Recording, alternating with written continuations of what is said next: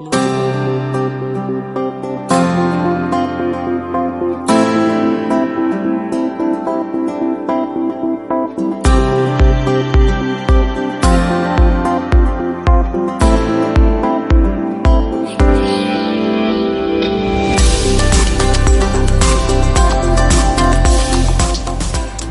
buenas a todos y bienvenidos a un nuevo programa de No hay cine sin palomitas en la radio. Como siempre en WordPress Radio procedo a presentar al equipo. Yo soy Fernando Gil y aquí cerca de la cristalera tenemos a Yago París. ¿Qué tal, Yago? Hola, muy buenas. Un placer estar aquí de nuevo. A su lado tenemos a Alfonso. ¿Qué tal, Alfonso? Hola, ¿qué tal? Muy bien, muy contento de volver aquí a estos andurriales. A su lado con la gorra como si estuviera intentando que no lo reconocieran por la calle tenemos a Undercover, Fran. undercover. Sí, ¿Qué tal, sí. Fran? Muy bien, aquí de incógnito. Aquí el corito. Y a su lado como siempre Bárbara Ramón. ¿Qué tal, Bárbara? Muy buenas, Fer. Aquí con muchas ganas de, de este, digamos, último programa regular eh, en WordPress Radio ahora, como hemos dicho antes a nuestros seguidores de Periscope, porque la radio cierra por vacaciones. Así que tenemos este programa y el de la semana que viene, que es un especial. Sí, porque recordemos que la gente que no ha visto el Periscope, vamos, el cuarto fin de semana de este mes se lo hemos cedido a Porque Podcast para que ellos también puedan despedirse de la radio y, y grabar un programa más. Eh, bueno, Alfonso tiene que ir un momento a algún lado. No, a, a enfocar. Ah, vale, que me estaba asustando. Y bueno, como siempre tenemos un programa mm, normal, hablaremos de, de noticias, luego hablaremos de las cosas que hemos visto durante este tiempo, que la verdad es que hay una película que hemos visto todos, o sea que posiblemente hablemos bastante de ella. Y luego, bueno, pues tenemos un debate muy fresquito en el que hablaremos de una cosa que ha estado de actualidad. Y para ello vamos a empezar con las noticias y la primera noticia nos la trae Bárbara. Pues sí, os traigo una, una, nueva- una noticia, además relacionado con, con el mundo de Star Wars. Vaya. Y es que han robado más de 100 objetos de, de la colección de Star Wars más importante del mundo, que pertenece a Steve Sans. Sansweet. No sándwich. No, no, no Sandwich. ¿Y qué Sandwich. objetos eran? Perdóname. Pues han robado más de 100 objetos, entre ellos, por ejemplo, varias figuritas vintage, que son muchas de ellas muy difíciles de, de obtener. Muñecos. Sí, hablando. figuri- sí, sí, figuras vintage, vintage, hablamos con propiedad. Y, y bueno, por lo que dicen, por lo que leo aquí en, en la noticia, que el consultor de la saga, que ya declaró a la policía que Cal Cunningham, también coleccionista y constructor del R2D2 en Georgia, ha sido el culpable de los robos. Y ¿Cómo? que O sea, Cunningham- ¿Cómo, cómo, cómo? ¿Cómo? cómo? Que- que El giro es buenísimo. Sí, sí, sí, Espérate, sí, espérate. sí. ¿Sabe, ¿Sabe él que sospecha? Pone aquí claramente Cal Cunningham que vamos que ha, declarado que la policía que a la policía que Cal Cunningham es también coleccionista, el constructor, que es el culpable de los robos y que Cunningham ha sido detenido y dejado en libertad con bajo fianza. O sea, el tío que hizo el robot es el que ha robado los juguetes. El tío que hizo, o sea, eh, digamos, la colección es propiedad del hombre este, Sí, del sándwich. De sándwich. Y luego está el hombre que hizo el robot, que es Cunningham o Es- Cunningham. exactamente, y que ha sido el rodado- el- ¿Son coleccionistas rivales? ¿Puede ser? Sí, son coleccionistas rivales. ¿Y cómo, y cómo han- cómo- por qué sospecha de él? Fandom Pues aquí dice que el sargento Spencer Cram de la policía del Corona del condado de Sonoma comentó que Cunningham había visitado a Sansweet al menos tres veces durante 2016 y que tuvo acceso a la colección constantemente puesto que se le ofrecía voluntario para la labor de mantenimiento. Oh, Mantenimiento que era limpiarlos. Classic. Claro, mante- pues de restaurarlos, que no le diese la luz del sol, el polvillo. Ahora, ahora es un crimen visitar a la gente, ¿no? Vaya, vaya. Vaya con Cunningham. Cunningham. Y vamos, nos hemos enterado porque ante lo que ha pasado, varios actores de la saga, eh, entre ellos, por ejemplo, Mark Hamill, eh, han hecho eco y lo han publicado en, en sus respectivas redes sociales. Y que Mark Hamill di- eh, ha comentado exactamente palabras textuales. Quizás habría que publicar la lista de objetos robados para proteger a los compradores potenciales, puesto que también son víctimas. Mm, Bien, Sí, vamos, bien, bien. Un fan de Star Wars le enseña tu muñequito, dice tú, 15 dólares. He robado. Le va a dar igual. Y Peter Ma- Mayhew, que es el, el que se mete en la piel de Chewbacca, exactamente, dice, esto es despreciable, hay que mantener los ojos bien abiertos y denunciarlo. Vamos, que la gente está muy a favor de- del Cunningham este, ¿no? No, de sándwich. No, por eso era ironía. Ah, joder. Y- Es que manejas la ironía muy mal. Y aunque, y Y aunque estos robos se han producido a lo largo de- del año 2016, eh, Sandwich ha hecho ahora mismo público el robo y que aunque digamos que fue detenido Cunningham en marzo, el coleccionista se dio cuenta del robo cuando un amigo suyo compró una extraña figura de Boba Fett y que era demasiada la coincidencia que justo además pues el pobre Sandwich pues había perdido esa, ese objeto que había sido robado. Vamos, que tiene, que tiene tanta, tantas gilipolleces que le han robado 100 y se ha dado cuenta al año y medio. No, se había dado... Se Cuando ha- iba a jugar con Boba Fett.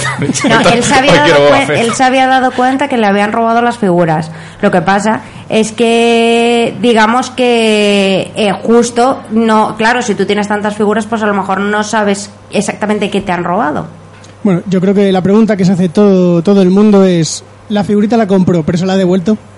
Pues esa información no la tenemos, pero lo que sí que me gustaría es que este hombre, además, es el propietario del rancho Obi-Wan.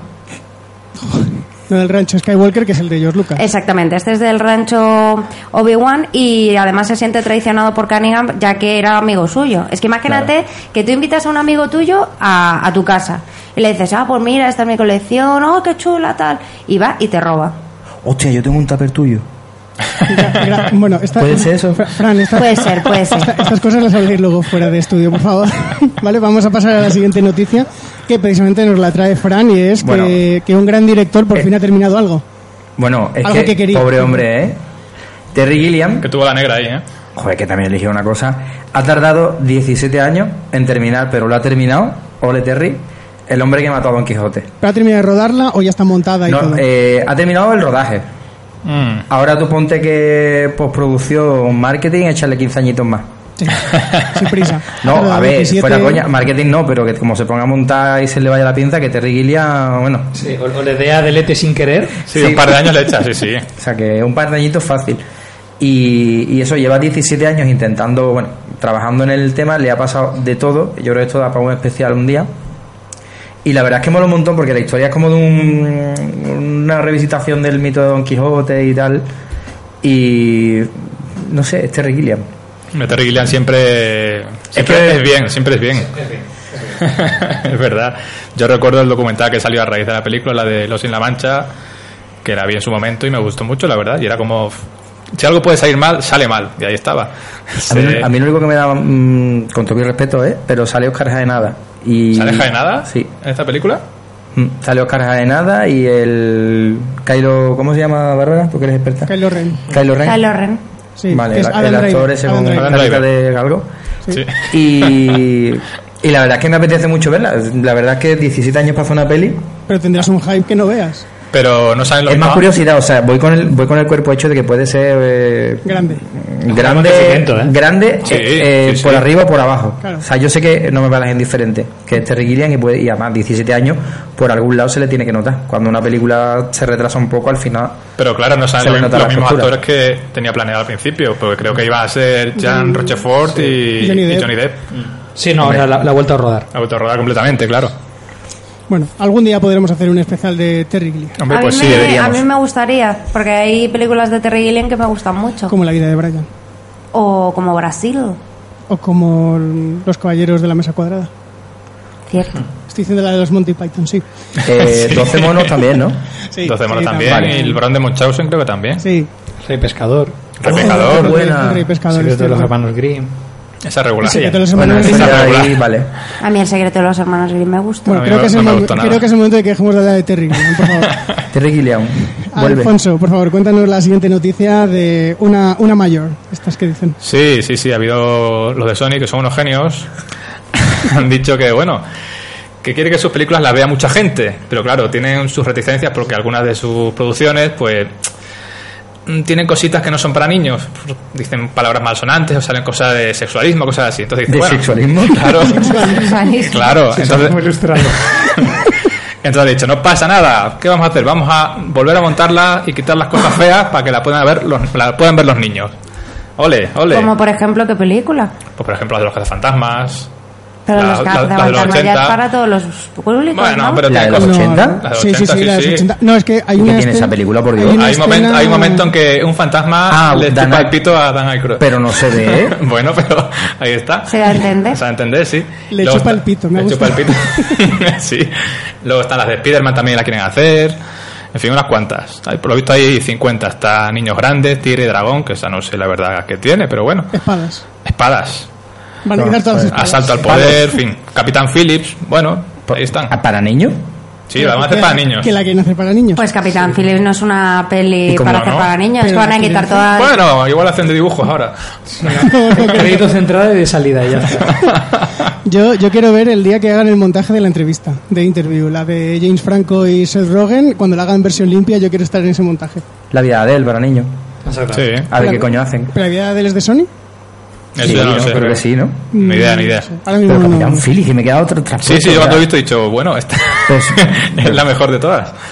Qué grande. Entonces, ¿qué os parece esta, esta iniciativa de Sony de remontar películas? Porque a la gente no le hace ninguna gracia, la verdad. La vida de Adele no es de Sony. Una mamarrachada. Una mamarrachada auténtica, ¿eh? O sea, es, Gracias, que joven. es cargarte completamente las películas. Es, es, es apostar por industria y no por arte. Entonces yo no Sí. puedo estar de acuerdo con eso. claro. Hombre, es que es hacerla de nuevo. Yo Siempre- tampoco estoy nada de acuerdo porque además si una película ya se ha hecho, ha tenido buenas o malas críticas y demás, o sea, eh, si quieres hacer algo que sea para niños, haz una nueva película diferente para niños, no vuelvas a montar algo que ya está hecho. Pero aparte los directores tendrán también algo que opinar, digo yo, ¿no? Sí, Bueno, yo, Si yo yo, creo que... una, yo rodo una peli y la ruedo Como más la quiero 18, rodar, sí. ¿vale? Y después me la mutila, porque eso es mutilar, lo dice Yago. Sí, es sí, una completamente. obra, ¿no? Mejor, peor, pero es mutilar una obra. Sí, yo, yo creo que Seth Rogen puso un tuit. Sí, puso un tweet ¿no? que decía, mierda, por favor, no le hagáis esto a nuestras películas. Gracias. Es que es lo que dice Fran. Si Seth Rogen hace una película como la hace, porque Seth Rogen es un hombre que le gusta decir palabras malsonantes, Claro. si le van a estar poniendo un pitido encima de todas las palabras, no se va a entender. O sea, iba, iban a desvirtuar todo el objetivo que tenía la película. Pero bueno, eh, yo ya tengo que decir que yo estoy en contra de Sony. No sé si alguien de aquí está a favor. No, no. No, No, no, no. Sony mal. Muy bien, pues podemos pasar a la siguiente noticia que nos la trae Yago y precisamente habla de una película que acabamos de nombrar. Exactamente. Tiene que ver con la vida de Adele, esa película de Abdelhafid Keshish, que ganó la Palma de Oro en 2013. Y eh, pues bueno, este director está haciendo su nueva película, está en fase de postproducción, pero se ha quedado sin dinero, no ha conseguido más financiación y como quiere terminarla y es un ser humano que apuesta por el arte ante todo, pues ha decidido que él prefiere quedarse sin su premio más valorado con tal de poder terminar su nueva película. Entonces lo que ha hecho es poner en subasta tanto la Palma de Oro como una serie de, de pinturas que salían en la película y que tenían un significado muy importante dentro de la historia. Así que bueno, eh, ¿qué os parece esta decisión? Si, estar- si estuvieras en su piel, ¿pondrías en subasta la palma de oro o vale demasiado como para desprenderte de ella? Yo, yo creo que aquí ya entra un poco eh, los principios que tenga uno. Es si él quiere hacer cine por encima de todo y no tiene un gran apego a los premios, o no les da una importancia, eh, venderlo me parece bien porque es una forma de conseguir dinero vendiendo una cosa que, que es tuya en sí. O sea, porque creo que la Palma de Oro no tienes el mismo contrato que con los Oscar, que estás obligado a quedártelo. Y si lo quieres vender, lo tienes que vender a ellos por un dólar. O sea, no puedes vendérselo a ninguna otra persona. Y si él quiere ganar dinero porque no tiene dinero para la siguiente película y vender las pinturas, que supongo que eran suyas, está totalmente en su derecho. Luego ya, claro, pues habrá gente que le parecerá mal porque dirá, no, hombre, la palma de oro es una cosa intocable, no se puede vender. Yo ya ahí entra ya los principios de él. Yo si fuera él, posiblemente no la, no la vendería, a no ser que viera que es la última opción. Pero yo a él le respeto que lo haga. Y eso es como el, el guionista de aquí español que se encontró su Goya en un casco converter. Sí, de, ay, de Juanjo Sí. Bajo Ulloa, ¿era? Exactamente. Juanma Ojo yo, así. Sí, sí, Sí. Juan Juanma, sí. Hombre, yo la Palma de Oro sinceramente no la, no la ven- no lo vendería, más que nada porque es un premio, es digamos un honor que te han dado a ti y no creo que deberá, que, que, ten- que lo tuviese que vender, al menos que es eso, que estuviese bajo el último recurso o incluso dices, ah, pues mira, vendo la Palma de Oro como un símbolo para una obra benéfica. Pero el tema de los cuadros, pues si los quiere vender, que los venda. Pero una que son suyos. ¿Estos premios cuando te los dan te dan money o te dan el trofeo y ya? Yo creo que trofeito y ya, ¿no? Yo, yo creo que también solo tienen el trofeo. Pues, Hay- yo lo, pues yo lo vendería. Los de Cannes por lo menos. Luego hay otros premios que creo que sí que te dan el, el trofeito y, y dinero. Pero creo que Cannes solo te da el trofeo. Yo creo que en este tipo de casos eh, puede ser muchas veces más una, una maniobra para llamar la atención y decir, oye, que me hace falta dinero, que estoy tan desesperado que voy a poner en venta Puede ser, puede la ser. palma sí. de oro. Mm. No es tontería. pues, es lo típico que él a lo mejor no tiene ni siquiera pensado venderlo, llegar a, a realmente venderlo, pero es como, oye, mira, eh, estoy haciendo así porque si tú dices, no, es que estoy buscando trabajo, no llama la atención, pero si dices, hombre, un director que lo ha petado está poniendo en venta su palma de oro, pues eso de repente está en todas Claro, las es webs de como, noticias. sí, sí, es como el que, el que se corta las venas, pero mal. Para llamar la atención. claro. Has elegido un ejemplo un poquito... Es que me, bestia, me ha ¿eh? venido a la cabeza. Sí, claro, pero sabe- sabemos lo que hablamos. Los que se cortan así es como. eh, No, no, no, de- no ayudes a la gente Perdón. a No, cortarse... despi- no despistas, Alfonso. Vale, pues ya está. No de tutoriales, no de tutoriales, Alfonso, por favor. Perdón. Pero que, que es eso, yo creo que, que sí, que puede ser una maniobra para, para llamar la atención de, de vender, pues eso, el palma de oro para en plan de, oye, mira, que yo soy, que tengo un palma de oro, por si no os acordáis, darme trabajo. Y trato muy mal a mis actrices. Darme trabajo. Es verdad, eh, el- Que La- mucha polémica. ¿no? Pero han hecho el mejor papel de sus carreras los dos, Eso no sé sí. hasta qué punto les ha tratado mal, ¿eh? La cosa es, es eso, yo no vendería la palma de oro, a mí me parece mal que, que la venda, más que nada porque es eso, es un reconocimiento que, que dan. Y ahora yo tengo una pregunta para, para Fran. Cuidado. Uh, uh, uh. Si, Yo no vendo, ¿eh? Yo no vendo nada, ¿eh? Si este año, por ejemplo, hubiese la mínima posibilidad de que ganásemos el premio de mejor podcast de cine y televisión, ¿lo venderías? ¿El premio? ¿El trofeo? Claro. Es que la suscripción de, de Spreaker cuesta dinero. Es que hay que mantenerla. claro. Qué, qué fuerte, tío. ¿Cuánto? 20, 20 euros, ¿no? Al año. Sí. Eso, Pues 20 No, euros. pero está, 20, está. 20 euros hacerte la asociación. La- lo de Spreaker ya no sé cuánto es. Son más de 200, creo, ¿eh? A ver, si es uno, si nos lo dan al programa en sí, ¿no? Porque entiendo que es algo común. Ya, pero se pueden pedir duplicados para que tengamos cada uno uno en Pero no será el casa. original, no creo que. Lo tengo que mirar. Bueno, igual. Igual. Que, se, que se lo piense. Que se lo piense y ya Si me dan uno a mí que sé que no, sí. A ti como mejor podcaster.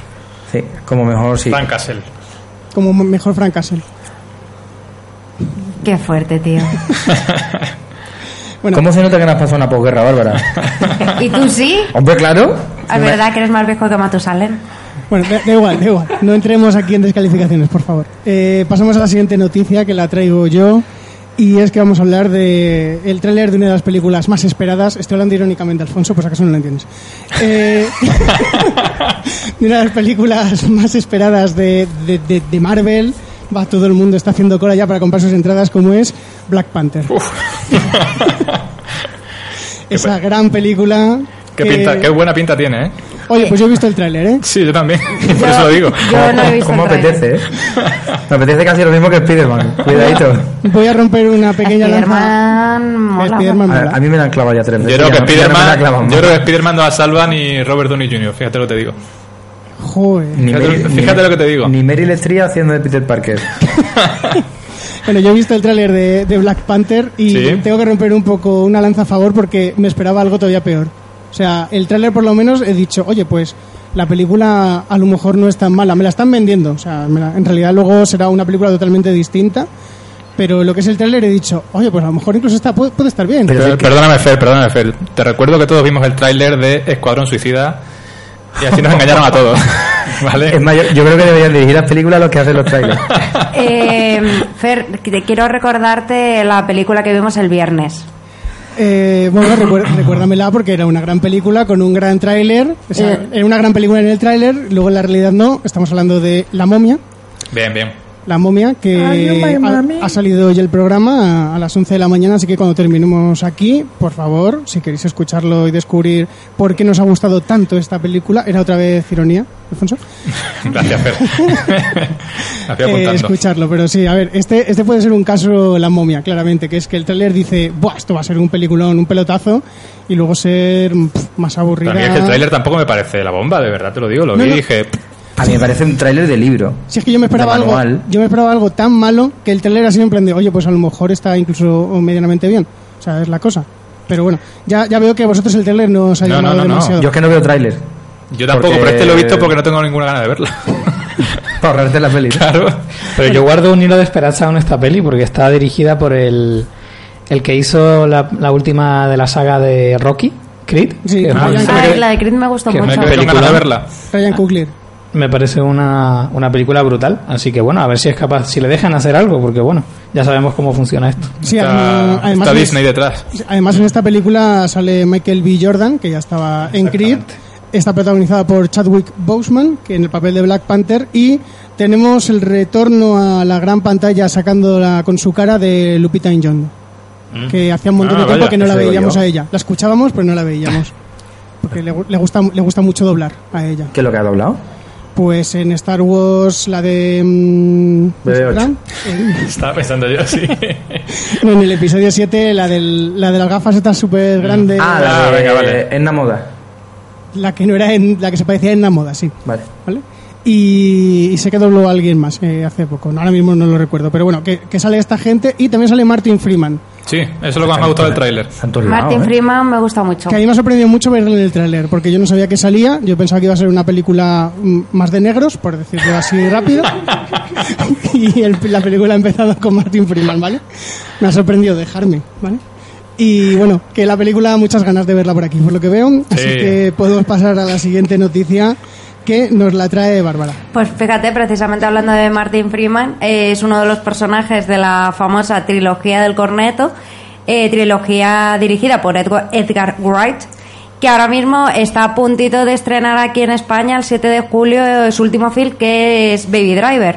¿Sí? Y mientras estaba haciendo la- las entrevistas sobre Baby Driver, le preguntaron que si cabía la posibilidad que hubiese una segunda parte de, de, la- de su película Hot Fab o Arma Fatal, como se tradujo aquí en España, y si podríamos volver a ver a, a ese Nicolas Angel y a, y a su compañero, Ojalá. eh, interpretado por Nick Frost, en, en una nueva aventura. Y dice que nunca digas nunca, que no descarta nada, que tiene muchas ideas para la nueva película y que seguramente también se le preguntaran que si habría una segunda parte de Baby Driver, eh, también diría exactamente lo mismo, que tiene muchas ideas y que nunca descarta nada.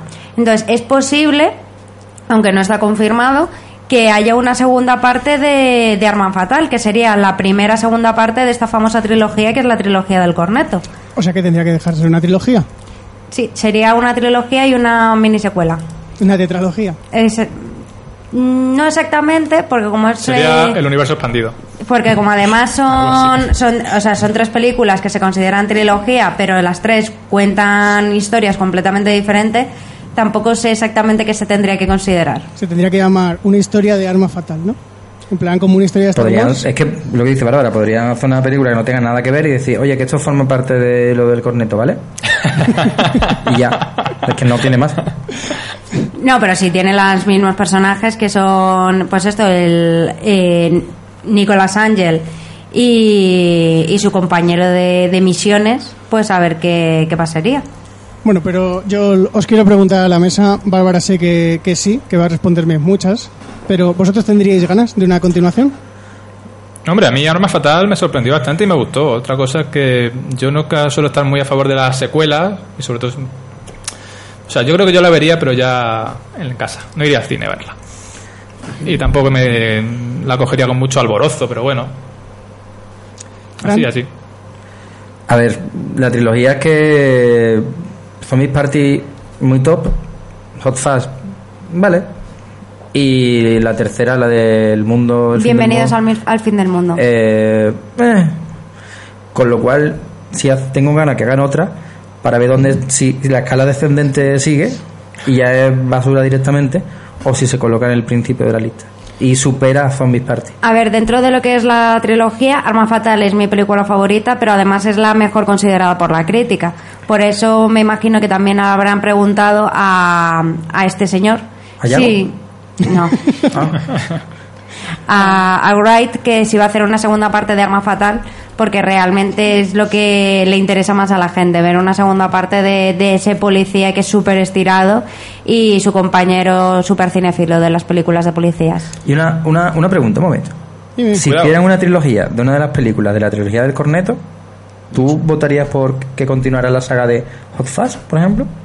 Sí, a mí Hot Fuzz me gusta mucho. Sí, yo también, ¿eh? A mí me ¿Tú, gusta más? Hot ¿Tú, Fuzz que la otra.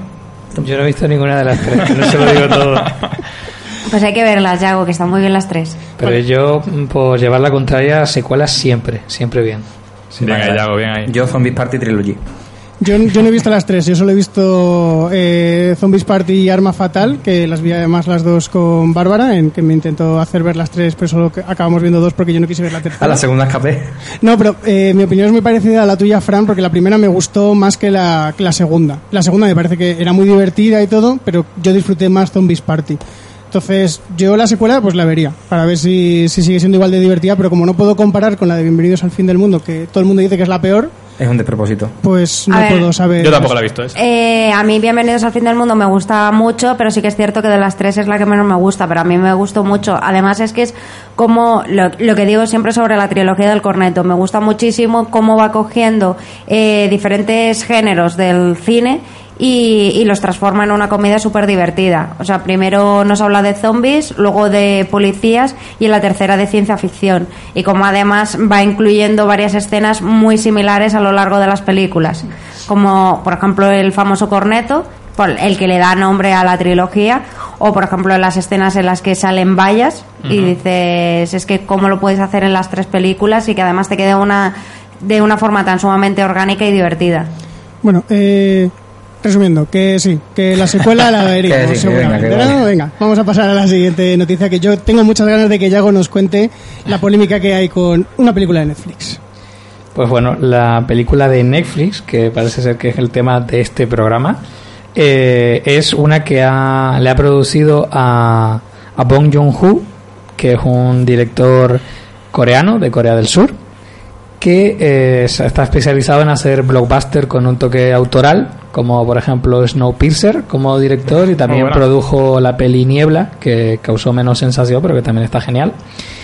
Y bueno, pues ¿cuál es el problema? Esta película ya se exhibió en Cannes, en la sección oficial, y tuvo bastante polémica por el hecho de ser una peli de Netflix, es decir, que no va a pasar en principio por, por salas, o que por lo menos no es su principal ventana de exhibición. Entonces, pues bueno, mm, si ya causó problemas en Cannes, pues en, en su propio país también ha, ha causado bastante polémica. Esta película va a llegar a Netflix el 28 de, de junio. Y se va, eh, o sea, a, a 190 países de- en los que trabaja Netflix y a su vez también en cines en Estados Unidos, Corea y en el Reino Unido. Bien, eh, Corea del Sur, los exhibidores quieren boicotear esta, esta, esta manera de comercializar esta película porque, claro, están eh, acostumbrados a que siempre sean los que tienen la exclusiva a la hora de, de emitir la, la película por primera vez, entonces no les gusta que salga a la vez en otros sitios, entonces quieren boicotear, quieren tener solo la exclusiva. Y el motivo que han dado es para no perturbar el orden de distribución. Es decir, para no eh, eh, cambiar el orden establecido, con lo cual ya sabéis lo que opino. Eh, ¿Qué os parece? A ver, mm, yo que la estrenen en todo, al- todo a la vez. Cine, Netflix, la tele. Estreno mundial, ¿no? Como Que me la pueda comprar. Claro, como hicieron un poco con la de Carmina Revienta, ¿no? Mira, Carmino Revienta, o sea, Sí, lo petó. Y, y yo trabajaba en temas de cine en ese momento y vendía pelis y tal. Y Carmino Revienta lo petó. Lo petó muchísimo. Pero muchísimo. Y salió el mismo día, salió en cine, salió en venta, salió en Blu-ray, DVD y tal y cual. Y, y la gente fue al cine y la gente se la compró. La gente se la compró y fue al cine. O sea, no pasa nada. Hay que ser una prom- yo abogo por la promiscuidad distributiva. Que, que, que tú vayas al cine. Esa, por ejemplo, yo la vería en cine, fíjate, aunque me la pongan en Netflix. La de ya. Porque me parece una peli que es, de cine. Pero que también entiendo que luego ampliaremos que, oye, igual no tengo un cine cerca. Claro. ¿Y qué?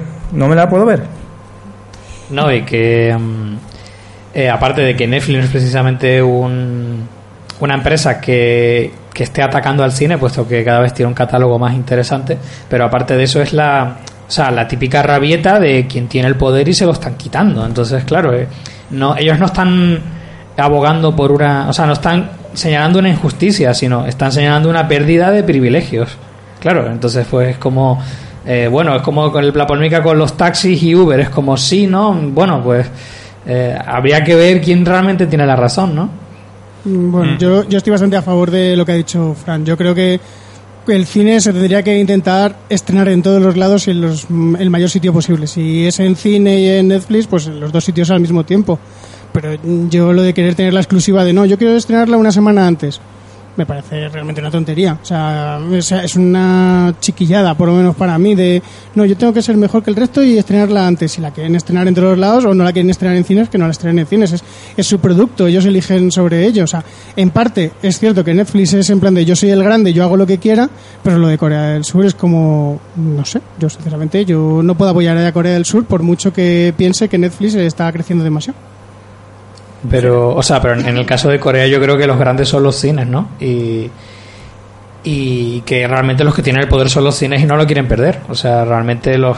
O sea, el, se, está quejando el que más poder tiene, ¿no? Y me parece que eso es difícilmente sostenible, ¿no? O sea, que el poderoso lo venda como una injusticia me parece complicado de defender, pero bueno. No sé, es, eh, es algo raro. De todas formas, el mercado está cambiando mucho y ya, aunque el cine siga siendo tan importante, tienen que empezar a intentar adaptarse a, a convivir las dos cosas juntas. O sea, es, es lo único. Bueno, podemos pasar a la siguiente noticia, que es una noticia muy triste que nos trae Fran. Oh, O- A ver. Muy me, triste. me voy, vale, me voy a comedir un montón.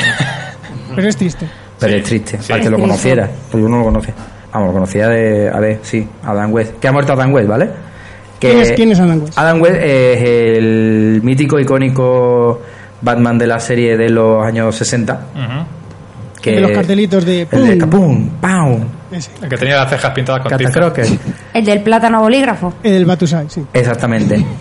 Y, a ver, que con, vamos, la serie duró tres temporadas, ha sido, vamos, pero ha sido un icono y después, durante mucho tiempo ha, sido- ha seguido interpretando ese papel, porque después no hizo mucho más, en doblajes y tal, y se, me, se metió un poco en el, el cine de, o sea, en la, en la El doblaje. Ajá. Ha salido en Bob Esponja, tío. ¿Eh? En Bob Esponja. Sí. Y Sí. aparte se doblaba a sí mismo en Padre de Familia. A ver, a mí me da pena, pero estoy un poco cansado de que, de re- que mm, la gente es súper fan del último muerto. ¿Vale? Pero No, yo, es verdad. Yo era fan ya de antes, ¿eh? Sí, tío, pero mm, yo cuando yo sé, cuando murió Prince, por ejemplo, yo he sido fan toda mi vida y he ido a conciertos y tal. Ay, todo el mundo una pena que Ah, te no, caga. a mí me da igual, cabrón, me dio completamente igual. Ve, pero tú eres coherente, tío. Y es lo que le decía a, a Fer, que sí, que me da mucha pena y además que es un tío que, que ha trabajado muchísimo y ha muerto de leucemia y me da mucha pena, ¿no? Y aparte que sí es icónico, en este caso sí es un poco más, más real. Pero, por ejemplo, mm, hay gente que fallece, desgraciadamente, y de repente todo el mundo es mega fan. Y eso me jode. Sí, eso pasa, eso pasa. Vale. Además, se lo, la decía, razón. se lo decía a Fer antes, que, que mi padre siempre dice, y además yo lo cuento alguna vez, que Dios me libre el día de las alabanzas, ¿no? Como diciendo, es que cuando te mueres eres la hostia. Pero eh, sí que es cierto que es eso lo que decías, que Adam West además es que es una figura muy icónica. Yo creo que todos hemos crecido viendo su serie de televisión. Muy poco, ¿eh? Tampoco mí ya los creas. 60 me O sea, pilló mayor. Yo creo que es una serie que repusieron aquí en España en el 95 así, lo vimos un poco de refilón, yo creo que aquí en España no Aquí caló España mucho, no mucho. pero en Estados Yo Unidos lo, sí. yo, Estados lo, yo, lo, yo sí veía la serie de, muy de poco, ¿eh? Batman aquí la pusieron muy poco. Yo Pero en Estados Unidos yo creo que sí, que en los 60 hizo eh, caló mucho y que hizo mucho por el personaje de Batman y sobre todo para que lo reconociese mucha gente. Porque claro, Batman en aquella época salía en los, en los, en los cómics y claro, los lectores, sobre todo los niños, ¿vale? Lo conocían, ya más adultos, ¿no? Yo la serie me la veía de pequeño y me la reveía y es uno de los mejores recuerdos que tengo yo de mi infancia. Sí, pero la pusieron mucho aquí en España, yo no lo recuerdo. Yo recuerdo verla muchísimo. O sea, yo recuerdo que durante un verano sí la vi un poco, pero no, no tengo un gran recuerdo de esa serie. No sé. no yo, sé. yo sí que recuerdo verla bastante, pero me da miedo preguntar, Yago, ¿tú la has visto, la serie y esas cosas? Pues muy poquito, la verdad. No, no puedo ser fan. Pero bueno, en lo que se comentaba de antes, eh, sí que es verdad que, bueno, por ejemplo, Michael Jackson era socialmente conocido como un pedófilo hasta que se murió y de repente se pasó a ser el más grande, ¿no? Entonces, es verdad. eh, este tipo de cosas a mí me, me dan bastante repelús, pero bueno, lo cual no quita obviamente que, que, que nos depende la, la muerte de cualquier ser humano. Yo tengo que hacer una fe de ratas porque he dicho Batusai, que es del Rurouni Kenshin, y quería decir Batusi, que es el baile este que, ¿Batusi? Ah, venga, vale. que me he equivocado yo porque sé que alguien me lo iba a decir más tarde en algún sitio. En plan, bien. Has dicho Batusai y eso es de otra cosa. Muy bien apostillado, Fer. Que, Sí, se me ha, señor. que se me ha liado ahí. Bueno, Resumiendo, quiero resumir. Vale, que igual no queda clara mi postura. Qué pena que se haya muerto Adam West. West. West. Wisp. Pero que vamos a ver, seamos coherentes y si se muere alguien que nos da igual, no nos pongamos super fan del muerto Claro. de la semana, ¿vale? yo estoy, Sí, yo Muy de soy- acuerdo. Soy muy del equipo de Alfonso porque cuando se murió Prince yo no era fan de Prince y dije, oye, es una pena que se haya muerto Prince, pero para mí Prince sigue sin gustarme. No, pero me parece bien. Es como yo, el síndrome de Antonio Flores. O sea, se nos estaba comiendo la mierda en el mundo de la música, se murió y eso es que es un gran cantautor. Venga ya. Bueno, En fin, sigamos. Gracias. Vamos, vamos a una noticia un poquito más alegre que nos la trae Alfonso y es una gran iniciativa de, de levanta- gente de la que somos muy fans. Levanta esto, Alfonso. Sí, por Dios, sí. Una gran iniciativa, como dice Fer, que han, que han llevado a cabo el escritor Juan Gómez Jurado y el cómico y presentador también Arturo González Campos, ambos miembros del podcast Todopoderosos, al cual recomiendo a todo el mundo. Entonces, ¿qué han hecho? Han creado una iniciativa que se llama Cine Más Copazo, que ya llevaba un tiempo en forma de programa de televisión que emitían en Fluxer y en YouTube. Y ahora, a partir de hace tres semanas, eh, han creado este evento que lo hacen todos los jueves de cada semana en el Palacio de la Prensa, o en el Cine de la Prensa, no recuerdo cómo se llama ahora mismo, y eh, ponen una película el jueves, completamente gratis, y luego graban el programa y te invitan a una Coca-Cola. Todo gratis. Ah, O sea, pues está muy bien. Está genial. ¿Qué pasa? Que las entradas salen el, li- el lunes a las 6. De la tarde. A las 6 de la tarde. Duran 3 minutos. Duran 3 minutos y ya. O sea, tienes que estar muy atento. Si no, las puedes conseguir un poco de alguien que no vaya y te las pase. Pero bueno, yo recomiendo mucho. Yo he ido un par de veces ya. Fui la primera semana que pusieron En Busca de Arca Perdida. Luego pusieron La Jungla de Cristal, que yo no fui, pero fue Fer. Sí, peliculón. Peliculón. y luego la semana pasada, o sea, esta semana, pusieron Con la muerte en los talones, también pude ir. Y de verdad, yo recomiendo a todo el mundo que si puede, que si tiene la oportunidad de estar aquí en Madrid, que la vea. Y si no lo puede ver, que lo, que escuche, lo escuche en formato podcast, que luego lo sacan, o lo, lo vean en YouTube, que está muy bien. Yo me imagino a Alfonso en su casa dando F5, F5, F5, Completamente, F5. completamente, vamos. es que de verdad, me parece una iniciativa perfecta. Todas las semanas, cine gratis Todos y buen los jueves, cine, todos los jueves. Y la verdad es que está muy bien la sesión, te la ponen en versión original subtitulado. Luego además presencias una charla que tienen con una persona famosa Ah, que cierto, han invitado cierto. durante media horita. Sí, sí, luego es verdad que llevan un invitado siempre. Yo cuando fui en, la en, en Arca de Perdida llevaron a Dani Rovira y en Con la muerte en los talones estuvo Alberto Chicote. Y en la jungla de cristal Muy fan de Chicote. Hombre, es muy grande. Y en la jungla de cristal estuvo Raquel Sánchez Silva, que es una mujer súper divertida y muy guapa. Sí, Además, yo opi- opino lo mismo. que es divertida y guapa. sí, sí me gusta. y aparte es extremeña. Opa, ahí. Bueno, ese, ese dato ya no lo manejaba yo.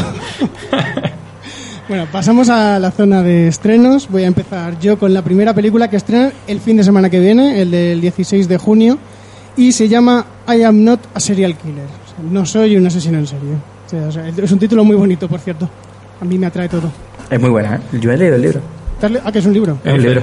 bueno, la película cuenta la historia de John Wayne Cleaver, que es un adolescente obsesionado con los asesinos en serie, que pese a sus tendencias so- sociópatas, hace todo lo posible para no convertirse en uno de ellos. Cuando el frío pueblo del Midwest americano donde vive se ve acechado por una ola de sangrientas muertes, John decide perseguir al culpable bajo la amenaza de descubrir que él es mucho peor que su enemigo. Si no me equivoco, esta está protagonizada por Christopher Lloyd, el famoso Doc de Regreso al Futuro, y lo que es la sinopsis a mí me llama un poco. Lo que no me llama tanto es el cartel que le han puesto, que me parece un cartel un poquito como de serie B rara. Pero Frank ha leído el libro, no sé si nos puede hablar un poquito más. A ver, a mí el libro, obviamente, me gustó bastante, pero porque tiene una premisa muy, muy original y que la autoconciencia del personaje de decir, vale, yo voy a investigar esto, pero igual yo soy peor que el que estoy buscando, ¿sabes? Y lucha contra, bueno, con el misterio y tal, un thriller, pero, pero también lucha contra, contra sí mismo, ¿no? De decir, mm, me recuerda mucho una serie británica que se llama Marcela, Sí. de una policía que investiga un asesinato ¿Qué dónde está? En Netflix. en Netflix. que investiga un asesinato y, y ella tiene pequeños blackouts, o sea, se, se pierde. Y está investigando y lo mismo a quien persigue es a ella misma. ¿Vale? Y esto es un poco parecido. ¿no? Mm, pues Y eh, estoy viendo que es una que es una trilogía. trilogía, sí. Eh, ¿Has leído el resto? No porque no los encontraba en, en castellano. Ajá, joder. Me habéis descubierto un montón de cosas. Yo pensaba que era una película así totalmente random y ahora resulta que Sí, está un libro, en un libro que es una un- de un escritor inglés y la verdad que está... Bueno. No soy un... ¿Cómo es? No soy un, un Un asesino asesino en en serie, no soy el señor monstruo y el tercero pues no... Creo que no, no, no quiero no, matarte. no quiero matarte. Gracias, Bárbara. Qué bonitos nombres. Eh, Alfonso, ¿a ti te interesa la película? Pues sí, así. no especialmente, pero oye, si aquí el amigo Fran dice que ha leído el libro y all right, pues mira. También me leí La chica hecho. del tren, también te recuerdo. Bien ahí. Sí, la chica del tren, yo hablé muy mal de ella, aún así, ¿eh? Del libro y de la película. Bárbara, ¿a ti te atrae esta película? Sí, yo la quiero ver. ¿Tú, Yago? Yo todo lo que recomiende Fran hay que verlo. es una gran filosofía. A mí me atrae un poquito lo que he dicho antes. El siguiente estreno, lo siento mucho, Yago, te toca a ti. No, no, te iba a levantar la mano, o sea, dámelo a mí. Vale, por pues favor. A ti, por favor.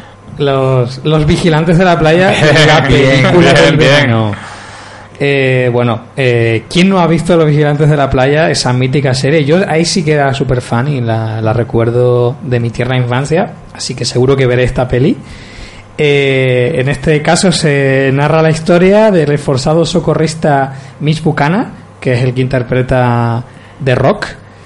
Y eh, Ah, perdóname, hace. Rock hace Mitch Buchanan. Sí. sí. Seguro que David Hasselhoff sale por algún lado, en plan, soy el padre de Mitch Buchanan o algo de eso. Pero no se parece en nada. Claro, es la revisión postmoderna hipertrofiada estilo Michael Bay de Miss Buchanan, o sea, solo podía ser él. Pues sí. Y bueno, pues su choque de carácter con el bravucón socorrista novato que es Zac Efron. Hombre. Y cómo descubrirán pues una, una trama delictiva en, en la bahía que amenaza la supervivencia de su paradisíaca zona. Eh, yo solo diré que todo lo que haga mm, La Roca eh, tiene que ser visto de manera urgente, así que yo la veré. Eres muy, eres muy fan de Dwayne.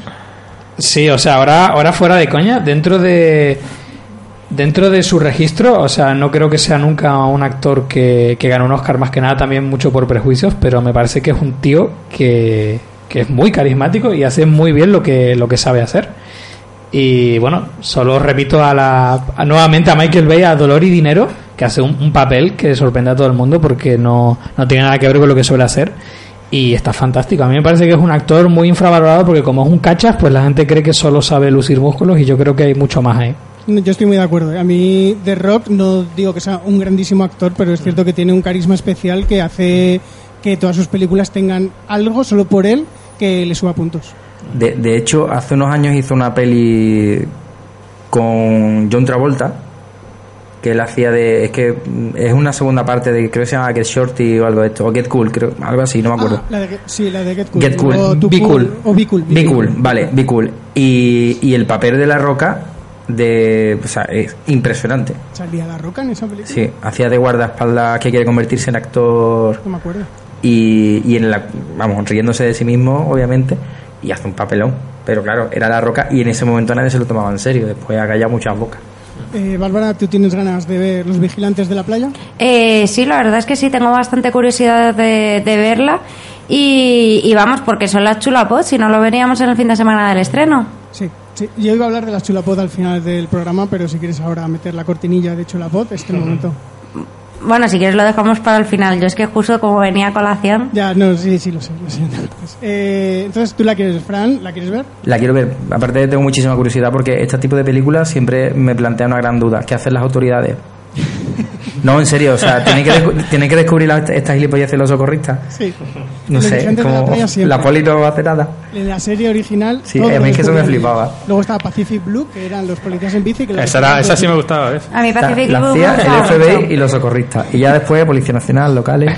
Yo la verdad que nunca vi muy poco Los Vigilantes de la Playa. No, Claro que en Badajoz es verdad. tampoco procede, ¿sabes?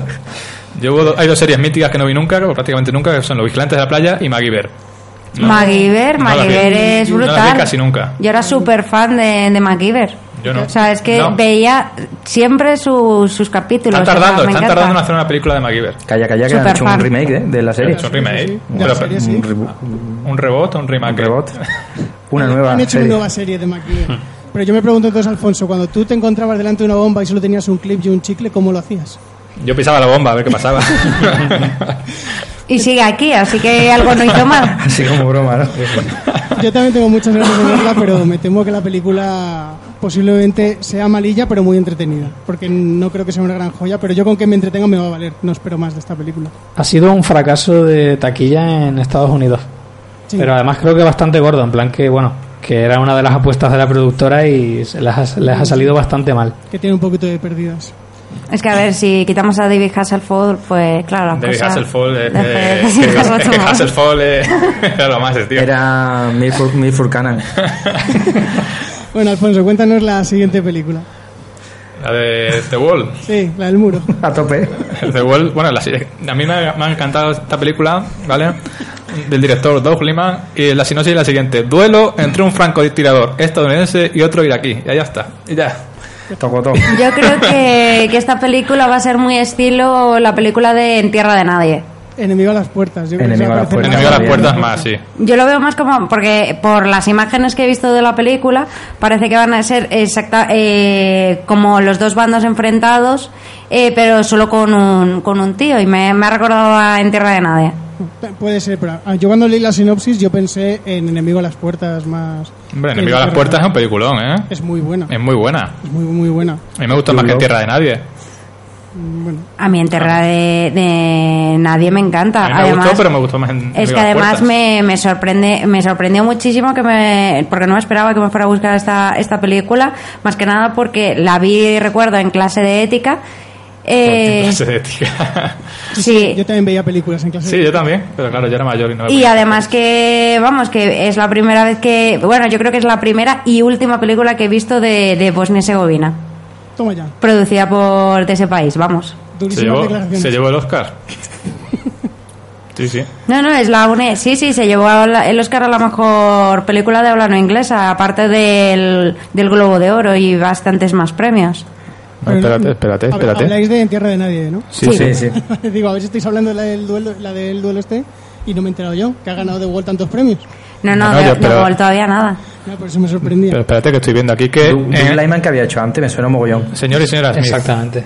A Y, tope. eh, la, la primera de, de, de Bourne, si no me equivoco. Ah, vale. Puede ser, sí. Ah, es verdad, sí que la... Pero es que estoy leyendo que no me había dado cuenta, me había dado cuenta que sale John Cena, que es el luchador de Pressing ¿Sale Catch, John ¿no? Cena? Sí. Sale John Cena, o sea, es que está el tal Aaron Taylor Johnson, que no sé quién es, y luego John Cena, que... ¿Que salía Aaron Taylor Johnson? ese es el de Kikas. Sí, el de Kikas, Aaron Taylor Johnson. Claro, Claro. a mí me da igual ese tío, pero es que sale yo- John Cena. Y ganó el Globo de Oro por Animales Nocturnos. Sí, sí, por ¿Entonces poco eso? que yo no se lo habría dado, pero bueno. Bueno, déjala así, tiene chaval. Bueno, pues ya tengo ganas de verla, hombre. Vale. Ya está. Fran, eh, la siguiente película, por favor. Eh, estas de las que a mí me gustan, intimistas. eh, París puede esperar. Bien. Anne se encuentra en una encrucijada de su vida. Casada con un exitoso productor de cine, no lo estoy leyendo, ¿eh? Un día se encuentra de forma inesperada viajando en coche desde Cannes a París con un socio de negocio de su marido. ¿Sigo? No quiero joderos tampoco la película, ¿eh? Pues... Sigue un poquito sí, más, hombre. Venga, es que la sinopsis es muy... Lo que debería ser un viaje de 7 horas se convierte en una aventura de dos días repleta de diversión, llena de lugares pintorescos, buena comida, mucho vino, mucho humor, sabiduría y romance, despertando los sentidos de Anne y dándole un nuevo deseo a la vida. Estas son las películas, yo las veo y me quiero sentir mujer. De... Otra vez. realiza- Otra vez. Realizada. No, la típica película francesa intimista y... De mujer que se descubre a sí misma. Sí, Y de mucho paisaje. y de, un- una road trip de amor Muy bonita. francés. Bárbara, ¿tú la quieres ver? Yo Pero- sí, la verdad es que me, me crea curiosidad de, de ver la película, la verdad. Pero es producción americana. Sí, es producción americana y además es que sale Alec Baldwin. Eleanor Coppola, amigos.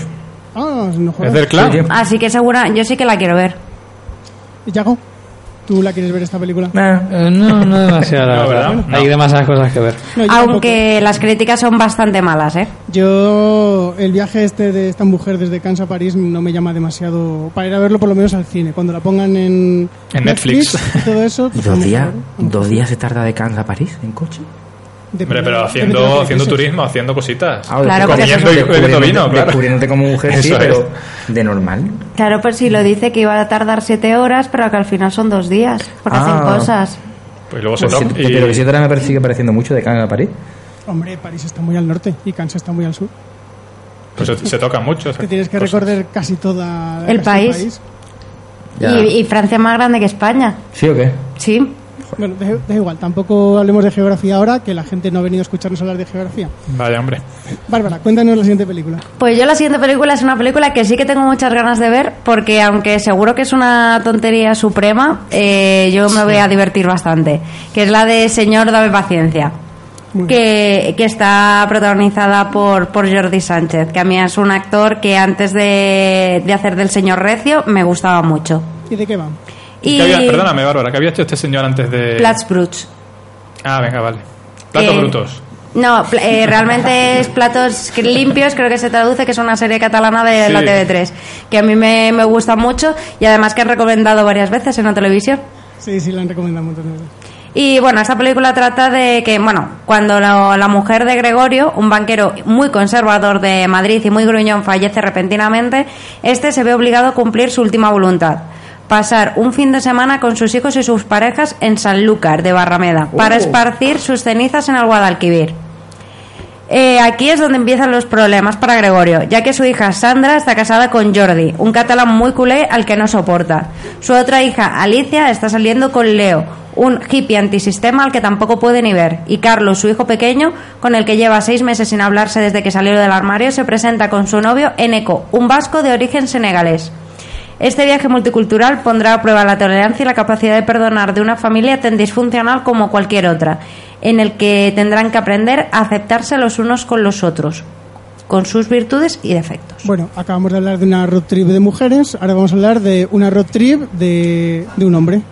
Sí, eh, yo creo que, a ver, yo creo que puede ser una película bastante divertida, va a estar cargada de, de estereotipos, de topicazos, pero yo creo que puede ser una, una película que muy, muy divertida. De hecho, vimos el tráiler en el cine en el que vemos cómo paran a Jordi Sánchez para ponerle una multa a lo de la Guardia Civil y es lo que le explica el Jordi Sánchez al policía que Que está interpretada además por Antonio Dechen. Sí, que Ole, grande, grande de Che. la gente que va en su coche y tal y le dice, dice, ¿y tú le querías multar este hombre que carga con todos los males de España sobre su espalda?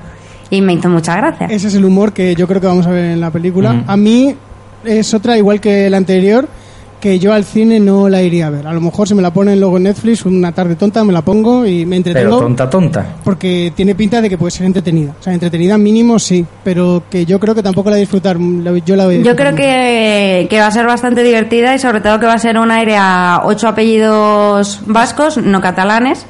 Y, y a mí ocho apellidos vascos me gustó mucho y yo creo que esta me va a gustar bastante. A mí lo que más me sorprende es que el que hace del, del banquero conservador del Madrid y Gruñón sea un catalán, ¿vale? Que se va a meter un montón, o sea, que hace un tío de Madrid, un tío que es más catalán que otra cosa. Ya, Pero- y se va a meter muchísimo con, con los catalanes y, hombre, es una forma, digamos, de tampoco entrar muchísimo en polémica, de en plan de, oye, que yo soy catalán y me estoy prestando a hacer esto. Pero no recuerda mucho o un poco la premisa Pequeña Miss Sunshine. Una familia, una furgoneta haciendo Mm, un recorrido. sí. O sea, no es lo mismo realmente. Se parece. Se parece. bastante. Pequeña Miss Sunshine meets, eh, como dice Bárbara, eh, ocho apellidos vascos. Es como... A mí, eh, yo creo que además, Pequeña Miss Sunshine, además a mí es una película que me encanta. Hombre, es un peliculón. Y, y yo creo que esta me va a gustar mucho. Así que voy a verla, seguro. Bueno, toda tuya, Bárbara. Venga. Si alguien quiere venir conmigo, Yago, que está muy callado, ¿tú la quieres ver? Eh, No tiene pinta, la verdad. Bueno, pues pasamos, me a, la parece siguiente. que voy a ir sola al cine. pasamos Sí. a la siguiente que la traigo yo. Se llama Cartas de la Guerra. Vaya. Que Cartas de Guerra, porque está basada en el libro del renombrado autor portugués Antonio Lobo Antunes. La novela epistolar publicada en 2005 reúne las cartas de un joven soldado que un, que un joven soldado envió a su mujer desde Angola entre 1971 y 1973 durante la guerra colonial. Al igual que el propio Lobo Antunes, el joven soldado es médico y escritor en ciernes. Es decir, la sinopsis no nos está contando prácticamente nada. Yo creo que esta es la, la típica película que a ti te va a encantar. Qué bonito. ¿Por qué? Porque es la típica película de estas tuyas. Intimista. Sí, de, Bueno. De estas tuyas. De estas tuyas que, pues es eso, que es de, de la guerra, La que es de hablar mucho, Chavo, bueno. Las que te gustan a ti, vamos. Pico coñazo, vamos. La mierda, Eh, sí, el típico coñazo. la mierda que tú ves, ¿eh? Que le falta decir, vamos. Mira, mira que yo no me metió contigo, ¿eh? Cuando has querido ver la de los topicazos españoles. Pero que yo no me estaba metiendo contigo, digo que esta película seguro que te gusta, que es la, la típica película a la que vas tú un martes a ver al cine golem. Bueno, vale. O sea, que esta la vamos a ver juntos, ¿no? Dices. Si vemos juntos la de... Señor, dame Eh, paciencia. sí, Soy capaz, ¿eh? hacemos un trueque. Soy capaz. Señor, Vale. dame paciencia tiene pinta de que la voy a disfrutar yo más que tú esta. Yo ya te digo que, que podemos ver las dos. Bueno, ya, ya hablaremos de esto, fuera del micro. para Negociemos. que- Ya negociaremos. Eh, Fran, supongo que tú también tienes muchas ganas de verla. Yo es que este tipo de película es que de momento de todo lo que estrenan la semana que viene eh, creo que la semana que viene voy a poner Netflix más que ir a la sala. Bueno, Lo siento, ¿eh? Por- no. Pe- perdón si me está escuchando al modo, ¿vale? Yo, por favor, ¿eh? No quisiera yo. Pero es que ni una, macho. Ni una. ¿y tú, Yago, a ti te interesa esta película? Eh, desde luego me interesa más que la mayoría de las que están en cartel, pero tampoco es que me apasione. Bueno, o sea que tú sí que te vendrías a verla. No sé, no sé. Tampoco te pasa. depende, depende. Es que Has hecho una pausa muy larga. tengo, tengo demasiadas cosas por ver, pero, pero en un hipotético caso en el que fuese al cine sí o sí, pues probablemente iría a ver esta antes que otras muchas. Y Alfonso, ¿tú verías cartas de la guerra con, conmigo? Yo sí, contigo. O si no, lo que ha dicho Yago también es interesante. Bueno, vamos a saltar a Yago porque a Yago le reservo luego una más adelante. Eh, Alfonso, cuéntanos la siguiente película. La siguiente película, El Pastor, no estamos hablando, ¿no? Sí. Vale, pues El Pastor es una película española de Jonathan Sensual Bucle, que es un español Claro. raro. y es el relato de un solitario pastor cuyo hogar y forma de vida se ven amenazados cuando unos promotores de la construcción se interesan por su tierra. Ajá. Y parece pues una producción un poco independiente española del tal Jonathan Sensual Burley, que no lo conocía, y ha hecho otra película en 2012 que se llama El alma de las moscas, que igual Yago la conoce. ¿Yago? No, para Ah, nada. no tenía que- pues toda mi esperanza estaba puesta en tiro, sí. No para de defraudar. ¿Alguien quiere ver esta película? Yo, mm, la verdad es que es la primera vez que lo escucho y, Y no. tengo ni- mucho interés, la verdad. Fíjate, yo tengo un tío, bueno, un primo de mi madre, que es pastor.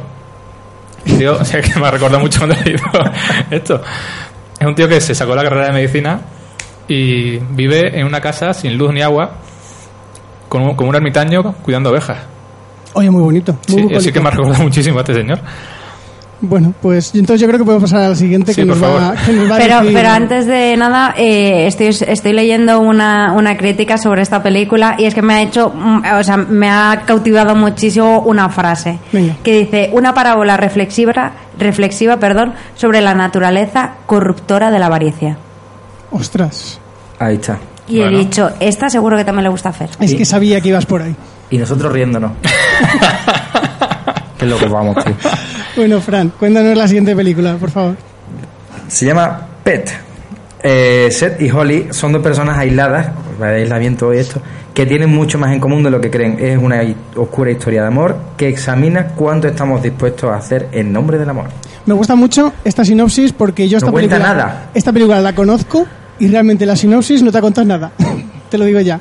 ¿Pero no te ha contado nada para después robarte la cartera o no te ha contado nada porque- para no fastidiarte real- una buena ver, es, es una película de terror y sí, es una película de terror. Y os voy a el, contar un poco por el- mm, por el cartel tiene la pinta, sí. Os voy a contar un poco, aunque no debería después de esta gran sinopsis que no te está contando nada, pero eh, Seth secuestra a Holly y la mete en una jaula como si fuera un animal. Por eso se llama Pet. Para Ah. tenerla como mascota. ¿No recuerda mucho el Hostia. cartel al de, de Cabin in the Woods? Sí, sí, yo creo que lo ha hecho él ¿verdad? mismo. Recuerda, tiene mucho ese estilo de, de figura reconstruida rara. Pero yo con esta sinopsis yo puedo ir muy engañadito al cine, ¿no? Sí. Está protagonizada por Dominic Monaghan, creo que se llama. Yo voy a ir a verla. Sí. eh, Charlie de Perdidos. Yo la voy a ver seguro. Esta sí tiene buena pinta. Mira, esta iría yo a verla. Hombre, Pues Eh. cuando quieras vamos juntos, Alfonso. Vale. Puede yo, ser. yo también la Bueno, quiero si ver. ¿eh? también Yo ya elijo otro horario, ¿vale? No, hombre, que No, yo la- vamos tú y yo, Frank, yo también la quiero ver. Vamos, los- vamos todos juntos. Vamos todos haciendo panda, venga. Yago también. Bueno, ya que estamos, total. Bueno, la siguiente película es la que le guardábamos a Yago. Por favor, háblanos de ella. Sí, se trata del que probablemente, por lo menos para mí, sea el estreno de la semana. Es Julia East, que en alemán es la manera de decir Julia es. Y eh, está dirigida por Elena Martín, que también es la protagonista. Y esta chica, eh, a la, gente a la que le gusta así el cine de autor más eh, marginal español la podrá recordar como la protagonista de Las amigas de Ágata. Y bueno, pues básicamente es una película de autodescubrimiento de cuando los jóvenes, eh, y me incluyo porque por supuesto todavía lo soy, eh, pasamos a ser adultos y es bueno pues una chica que se va a Berlín de Erasmus y ahí descubre pues bueno que no se conoce tanto como, como creía y bueno pues de repente tiene que encontrarse a sí misma e intentar tratar de vivir en una, en una ciudad nueva bastante grande y llena de muchas personas comentando, siguiendo con lo que comentábamos antes, en realidad tiene pinta de ser una de esas películas que a Fer le puede gustar. Iba a decir, esta es una de esas películas que a mí me gustarían según las palabras de Bárbara. Exactamente. Por lo que. Bárbara no la va a disfrutar. Bueno, No pero, pero yo sé que esta película tú lo puedes disfrutar mucho. Joder. ¿Cómo suena eso? eh? la puedes disfrutar mucho, Fer. Con Julia. Eh, mm, hay que añadir que en el Festival de Málaga, en la sección Zona Cine, que si no me equivoco está dedicada a jóvenes directores y más desde el punto de vista del cine de autor, ganó el premio a la mejor película y a la mejor directora. Muy bien. Yo, Bien, bien. esta, a mí esta me llama. Voy a admitirlo. Esta es de esas películas que a mí me gustarían y que yo quiero ver. No sé, Fran, ¿tú la quieres ver? Mm, no creo que pueda, ¿eh? No. Ese día tienes dentista, ¿no? Eh, No, lo que pasa que es que es lo que dice Yago muchas veces, ¿no? Que hay muchísimas películas por ver y al final tienes que hacer criba. Esta no sería una gran sorpresa si me gustara. No tiene pinta. Yo esto de películas de autodescubrimiento personal No, no. y ya si son jóvenes, imagínate que yo ya Claro, no entras ahí. ¿eh? no entro ya. El tema de la empatía ya se perdió. No, no, No la, entiendes. la empatía la perdido. No entiende los problemas. No, de los chavalitos, ¿no? No, mm, Millennials son muy malos. nos quedan dos. Como la siguiente yo no he encontrado por lo menos sinopsis. Si Bárbara quiere saltarse le decís solo la última, puede hacerlo. Bueno, la mencionamos brevemente, Venga, hombre. Venga. Que es Ignacio de Loyola, que me imagino que irá sobre San Ignacio de Loyola, que, que fue un, un militar y religioso español. Que, que además, eh, digamos que fue un líder religioso durante la época de la Contrarreforma. O Así que me imagino que será, sí, su vida, eh, digamos, de una forma dramatizada. Además, es, la película es filipina. Eh, el- es- la película se define como acción, drama, romance bélico, Ajá. Bien. que además me imagino Me que pues, poner eso- comedia, drama, terror. Ciencia ficción, viajes en el tiempo. Eso te iba a decir. Me pones un temil y ya le puedes poner viaje ciencia ficción y ya haces el combo. Es joder. y, y vamos, yo creo que, que es eso, que será realmente una, una biografía sobre, sobre este señor. Y la siguiente que se llama Chabela. Venga, pues la siguiente, que, que es Chabela, eh, nos cuenta la historia de la cantante Chabela Vargas. Eh, ganó un nombre por sí misma, primero en México y más tarde en todo el mundo, principalmente por su interpretación de rancheras tradicionales. Estas canciones eran compuestas principalmente por hombres y en su, en su mayoría hablaban de amor no correspondido por las mujeres, el cansancio del mundo y la soledad. Chabela las interpretaba con su propio ritmo, su voz áspera y vulnerable. El material inédito de esta película, así como las entrevistas con la propia Chabela y, su co- y sus contemporáneos, colegas y parejas, han dado como resultado un cariñoso retrato de la artista carismática y excepcional que fue abiertamente lesbiana a lo largo de su vida. ¿Cómo? Oye, ¿Ah, me, me ha gustado mucho esta sinopsis porque No acabo de descubrir que era lesbiana. Sí, yo Sí, también lo he descubierto, no también. lo sabía. Chabela, eh, ¿sí? Yo no lo sabía, ¿eh? Y aquí pone No, no, en serio, que no estoy abiertamente lesbiana a lo largo de su vida, o sea que no era un secreto.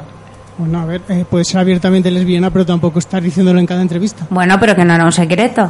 En plan de, no, no, yo, yo soy heterosexual. Bueno, yo no soy muy fan de Chabela Vargas, entonces yo este documental seguramente me esperé a que lo pongan en Netflix. Espérate que se muera, espera. Van a empezar a venir. Yo soy fan, pero por la. mm, por las de esto. Almodóvar. La peli de Almodóvar. Eh, por la- sí, por la- las- por la banda sonora. sonoras. Eh, ¿algún, ¿Algún fan de Chabela Vargas en la sala? Mm, No. No mucho, ¿no? O sea que este documental os interesa, ¿no? Buf, para descubrirla. Hombre, sí, eso está, está muy bien, eso. Bueno, pasamos a la sección de lo que la palomita no cuenta, que primero... Bueno, la primera película que tenemos nos la trae Bárbara, que se llama Golpe de Estado. Cuéntanos un poquito, ¿qué película es? Bueno, pues la película Golpe de Estado está protagonizada por Owen Wilson. Ahora mismo es una película que está en Netflix. Y, a mí yo la vi el otro día, de esto de que tienes el día tonto y lo ves en la tele. Y a mí me gustó mucho. Trata sobre, um, digamos, Owen Wilson, que es de un, un hombre que tra- está trabajando para una empresa de agua y, y le trasladan a lo que a, a Asia a un creo que es creo que es Corea que es un bueno es un país que está en frontera con, con Vietnam y, resulta que estado allí hay un estando allí hay un golpe de estado mientras están en el hotel.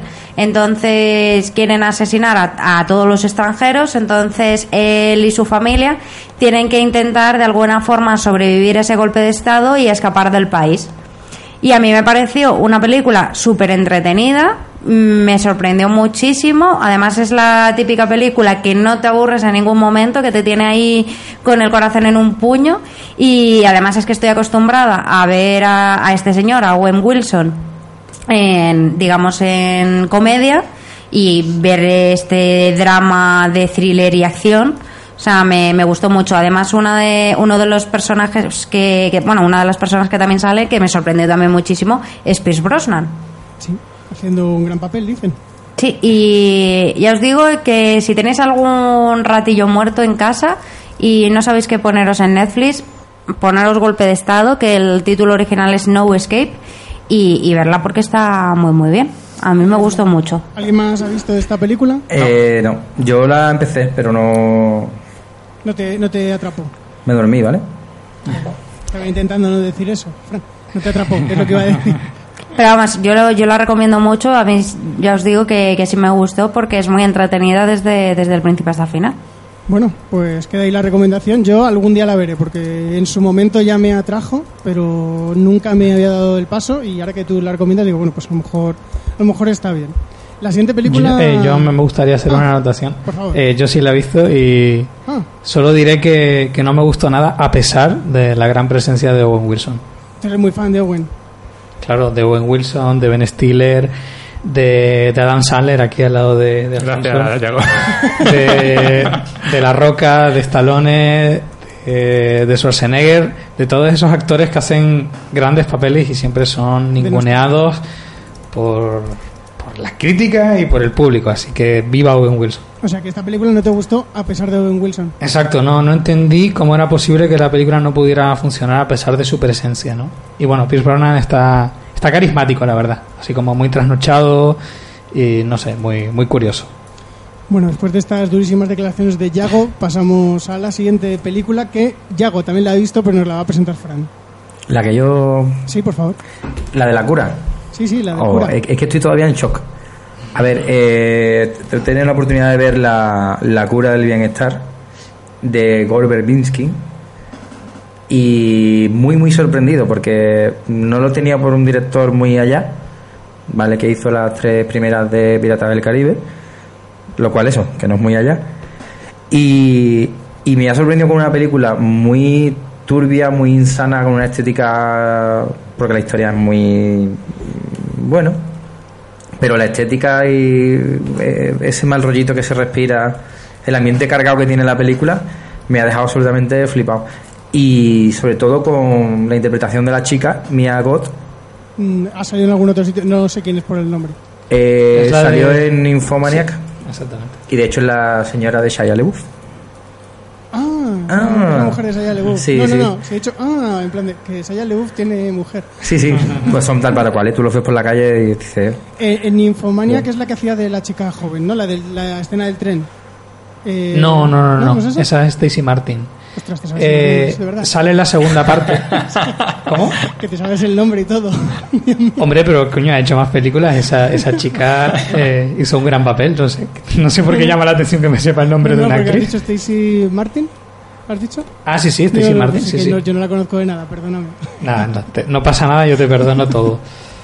Eh, bueno, yo tomo ya que estoy el relevo y digo que, que me parece que es una película rodada como Los Ángeles. Gore Verbinski demuestra que es un director que sabe muy bien cómo rodar y desde el primer minuto la película está rodada de manera excepcional y la manera de crear esa atmósfera de terror gótico, aunque está trufada de, de referencias, es como muy posmoderna, hace referencias a todas las películas de terror que puede haber, pero pero o sea esa idea de terror gótico con el, el castillo como bueno, es una residencia pero bueno con- tiene forma de castillo eh, el sótano donde se esconden las cosas turbias y Eh, La leyenda de los aldeanos. Sí, tal. exactamente. Yo, yo, perdona, so- solo, Sí, sí, sí. solo le di una pequeña pega.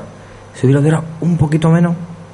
Sí, A mí me pasaba eso durante. Mientras estaba viendo, digo, se está empezando a repetir. Sí. Pero llegó un momento en el que digo, no, no, no, no, me, me gusta lo que está haciendo. O sea, es una película que, que lo que te está enfatizando es como es imposible huir. Entonces es como una y otra vez, una y otra vez. Intentas irte y no te puedes ir, y no te puedes ir. Y a mí al final me acabó gustando que, que fuera tan larga y tan repetitiva. No sé, a mí me. Como circular. Yo ¿no? le tengo ganas a esa película, si yo sí me la apunto. Yo, antes, antes de que sigáis, eh, decir una pequeña sinopsis, por favor, porque habrá gente que no sabe de qué... Ah, Cierto, claro, cierto. claro. Yo no Pues- sé de qué va. Pues un joven ejecutivo de Wall Street, o eso parece así, rollo financiero, tiene que ir a un sanatorio, bueno, una, un spa, ¿vale? Una casa de reposo en los Alpes suizos para, para volver a traerse a un a uno de sus jefes que se fue hace un tiempecito, hace un par de semanas, y ha escrito una carta diciendo que, que el ritmo actual de vida es una porquería, que vivimos, a- se, la- se le parece que se le va la pinza, ¿no? Además, una, una carta manuscrita y tal, y va un poco a sus jefes le mandan a recuperar a uno de la mesa del consejo que está en ese sanatorio y que oye ve allí y tráete a, a Pembroke y que nos hace falta para seguir trabajando Pembroke, me encanta ese nombre. sí Me, Pembroke me recuerda muchísimo a Silencio. No sé si a Bárbara y a Alfonso, que vieron conmigo la película, no les recuerda eso de tener que irse a otro país porque tu jefe ha mandado una carta. Al culo del mundo, no sí, es verdad. Sí, un poquito sí que se parece. Sí, se y parece. claro eh, va al sana- a- bueno es que no es un sanatorio es un ya te digo es un rollo de spa vale va al spa y, y allí se da cuenta de que como bien decía Yago pues pues igual a Pembroke no le apetece irse pues está más gustito con tantos baños y jugar jugar al badminton y que igual no es tan fácil que él se pueda ir tampoco así que Además, tiene una. ya me. Lo que tú decías de los clásicos, la, la escena de él, llegando, con el típico, el típico plano del tren entrando, en un túnel muy. Muy de la Hammer, muy de. Transilvania, ¿no? Todo. Pero Suiza, al pie de los Alpes. Muy buena, yo te la recomiendo. A ti te va a mucho. La veré entonces. Vamos, que la recomendéis los dos, ¿no? Yago también Sí. la recomienda fervientemente. Y yo solo diré como anotación así, sin hacer spoilers, pero que es una reinvención muy interesante del mito de los vampiros. Así que ahí lo dejo. Mm, cuidado ahí. Ahora me ha llamado mucho la atención. Bueno, pues Alfonso, te toca a ti hablarnos de la siguiente película que tuviste la ocasión de ver en un pase de prensa y escribir una crítica. Cierto. La película Norman, el hombre que lo conseguía todo. Ahí está. Última película protagonizada por el actor Richard Gere, que se sale de lo habitual, se sale de hacer el papel ese que le hemos visto hacer siempre de guaperas madurito, que nos tenía ya un poco fritos, y hace un papel mucho más interesante. Creo que es lo mejor de la película, es eh, la actuación de Richard Gere, en el cual interpreta a Norman Oppenheimer, que es un hombre de negocio un poco venido a menos, que se hace amigo de un joven político que está mm, en un momento bajo. Y tres años más tarde, cuando ese político se convierte en un líder mundial influyente, la vida de Norman cambia para bien y bueno, pasan cositas. ¿Qué hace? ¿Quién es el Norman este? Pues un tío que realmente lo que es un charlatán, que lo que hace es intentar convencer a todo el mundo y poner a todo el mundo en contacto entre, en- sobre todo a gente importante y haciendo promesas que luego no puede cumplir. Entonces, realmente la película no es gran cosa para mí, o sea, está bien, pero no es el peliculón que podía haber sido, que promete, porque yo creo que es una película que se hace larga y que tiene un argumento un poco enrevesado de más, pero la actuación de Richard Gere, la verdad es que está bien. Bien, a mí es lo que más me ha sorprendido, porque aparte es un papel que no le pega nada, que es un papel que podría haber hecho perfectamente más otro actor, más rollo Steve Buscemi, que también sale en la película, y yo creo que está bien. A mí me reconcilia un poco con, con Gere, es verdad. O sea que tú crees que en la película no está bien explicada, ¿no? Porque es un poco No, liosa es, y... es enrevesada, sí, es enrevesada además. O sea, hay momentos que te pierdes y empiezas a pensar en otras cosas y ya vuelves a conectar y dices, venga, ¿qué ha pasado? Nada, solamente han charlado, bueno. Pero sigues viéndola y bueno, no está mal. Ya No te digo, sé. yo recomiendo sobre todo, no digo que vayáis al cine a verla ni nada de eso, pero que si podéis echar un ojo un día, sí. Yo Sobre sí todo- la quiero ver. Sobre todo por, por Richard Gere, que ya digo que no es para nada santo de mi devoción. Además es que yo cuando vi el tráiler me, me llamó mucho la atención y sí me entraron ganas de verla. ¿Sí? Ya a mí con el tráiler no me entraron muchas ganas, pero es la típica, igual igual que otra que he nombrado antes, que me la, me la puedo poner un domingo por la tarde. Sí, y- para eso está bien, sí. O sea, para pasar el rato yo creo que me puede valer, pero para que la disfrute de ir al cine y todo eso. Mira, esta, esta película está muy bien para verla un día con, con tu madre, por ejemplo.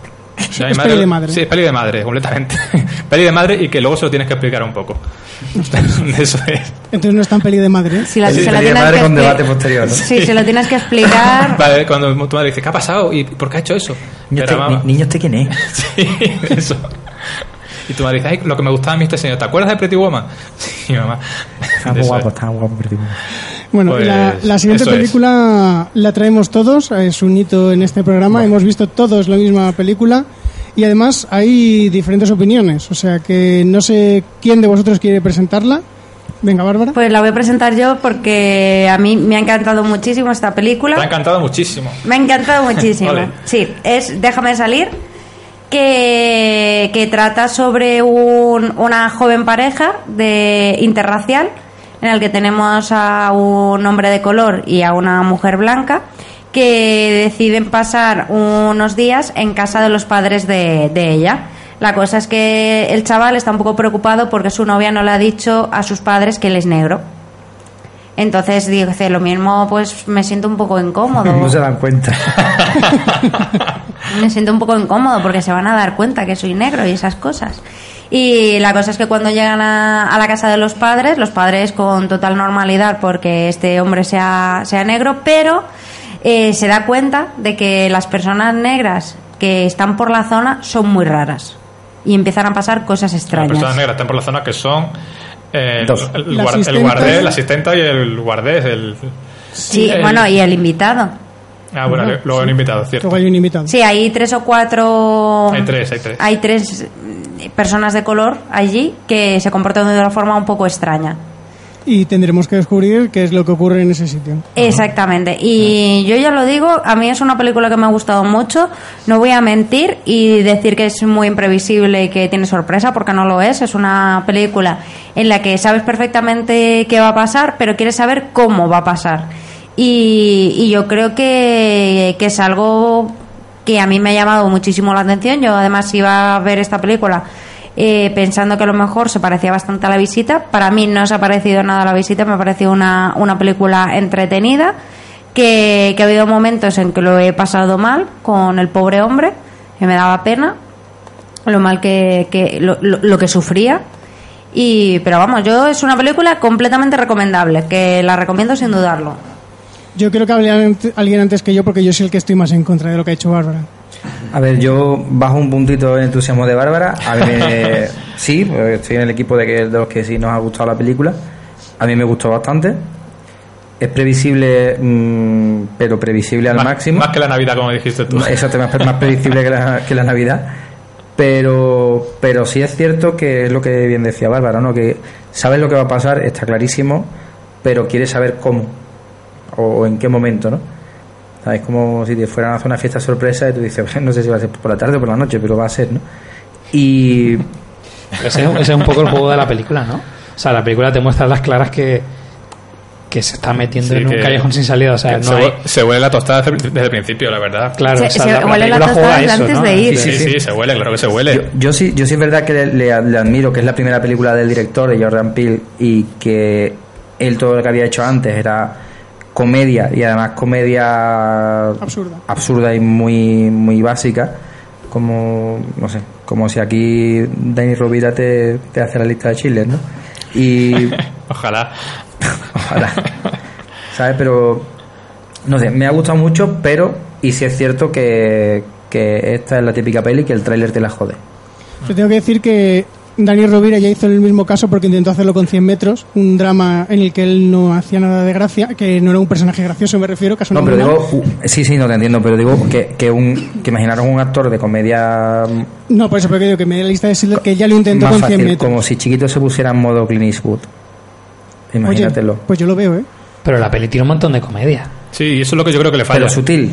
Eso Pero le ahí- falla. No, Bueno, pero. sutil no es. Vale, Sutil. pasamos, pasamos al, al siguiente, en la Al- escala al- evolutiva de- del A gustar. ver, a mí la película sí es cierto que me gustó, pero sobre todo me gustó la premisa y me gustó porque creo que fluía muy bien, sobre todo la primera mitad. Luego ya creo que avanza a trompicones, que cojea y que sobre todo el tono se desvirtúa. Es decir, los momentos de comedia del personaje cómico de la película creo que te sacan de la película completamente. Y que no entran. Y sobre todo creo que el final es un despropósito. O sea, vale que funciona, pero creo que avanza como como a trompicones, como un coche que tiene los frenos regulares y que va acelerando y frenando, acelerando y frenando. Y no, no tiene ese, esa forma, esa sutileza que tiene al principio, que te descoloca, que no sabes lo que pasa, que sabes que algo huele mal, pero no sabes realmente qué, y te mantiene en esa tensión. Luego ya creo que todo, todo se va al traste realmente. Me parece que eso, que la idea, que la premisa es muy buena. El momento. ¡Hola! No. ¿No? No. No. No. No me funciona nada, lo No, siento no. mucho. ¿A ti sí? ¿El qué? ¿Me estás escuchando? Sí, pero es que no he entendido lo que has dicho. Es que lo he dicho sutil para no hacer spoiler. Momento. Claro. ¡Abuela! Ah, vale.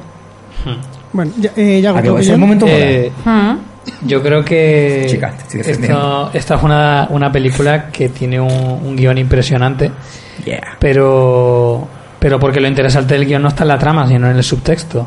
O sea, creo que para empezar lo más interesante de la película es que no se meta con, con los típicos eh, paletos votantes de Trump, sino está hablando de la América progre, de la América que cree que por votar a Obama no es racista, de la América que ve que tiene totalmente fetichizada a la América negra, en plan, cómo mola ser negro, eh, mira qué, qué- qué flow tienen y tal, ¿no? Que eso es una manera muy, muy amable y condescendiente, pero de ser racista.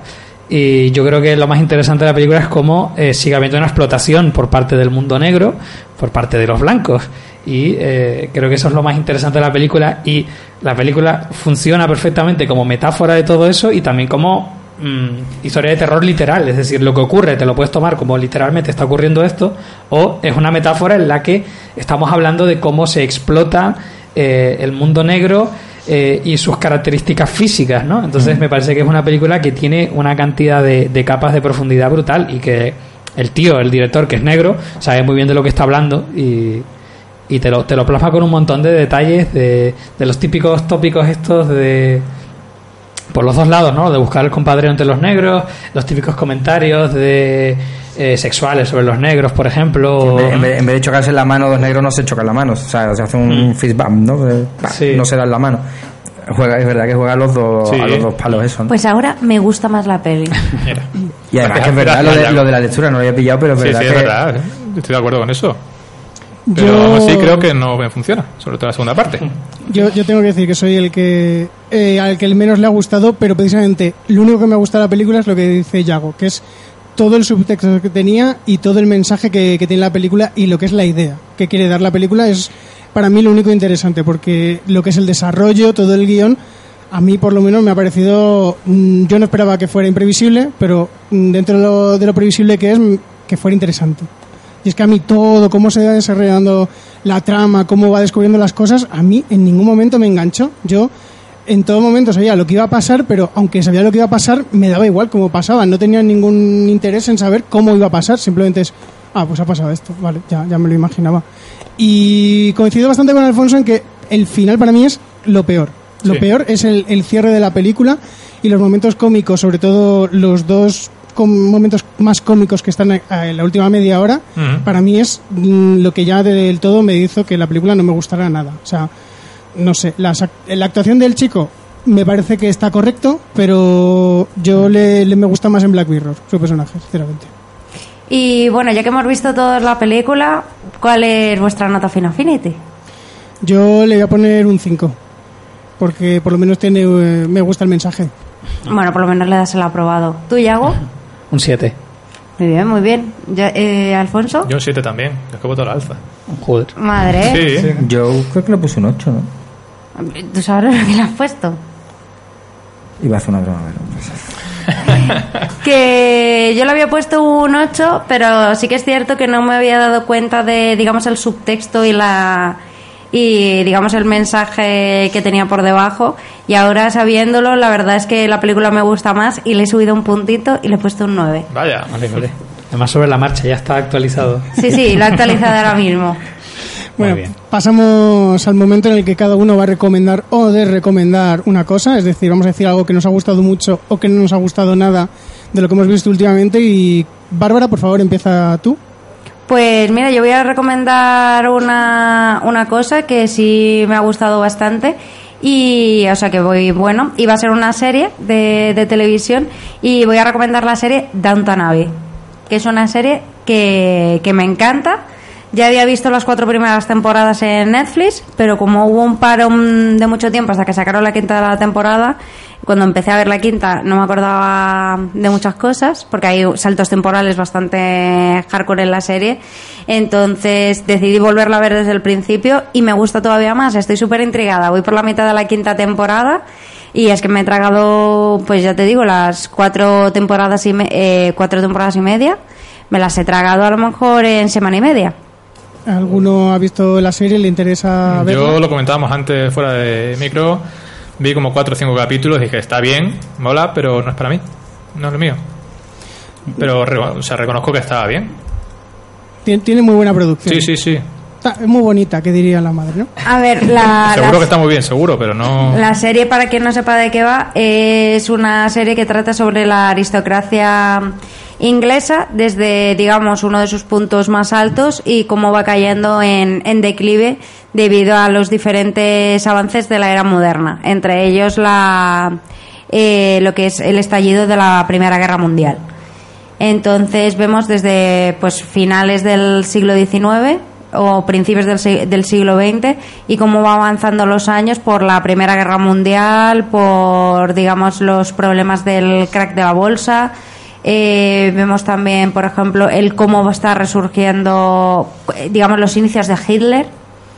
Y, y pasa por muchísimas épocas y sobre todo por, digamos, eh, la diferencia de clases entre la, la clase alta de la aristocracia y, y la clase obrera que en principio que no tienen que tener ningún tipo de relación entre ellos y cómo se van entremezclando sus vidas. Ves los dos puntos, lo que es la parte de la familia Crowley, que está, digamos, viviendo en la casa de Downton Abbey, y todo lo que es el servicio, en el que vemos también que dentro del servicio también había clases, que no es lo mismo ser un mayordomo que un primer lacayo que un tercer lacayo, o ser una doncella o una doncella personal.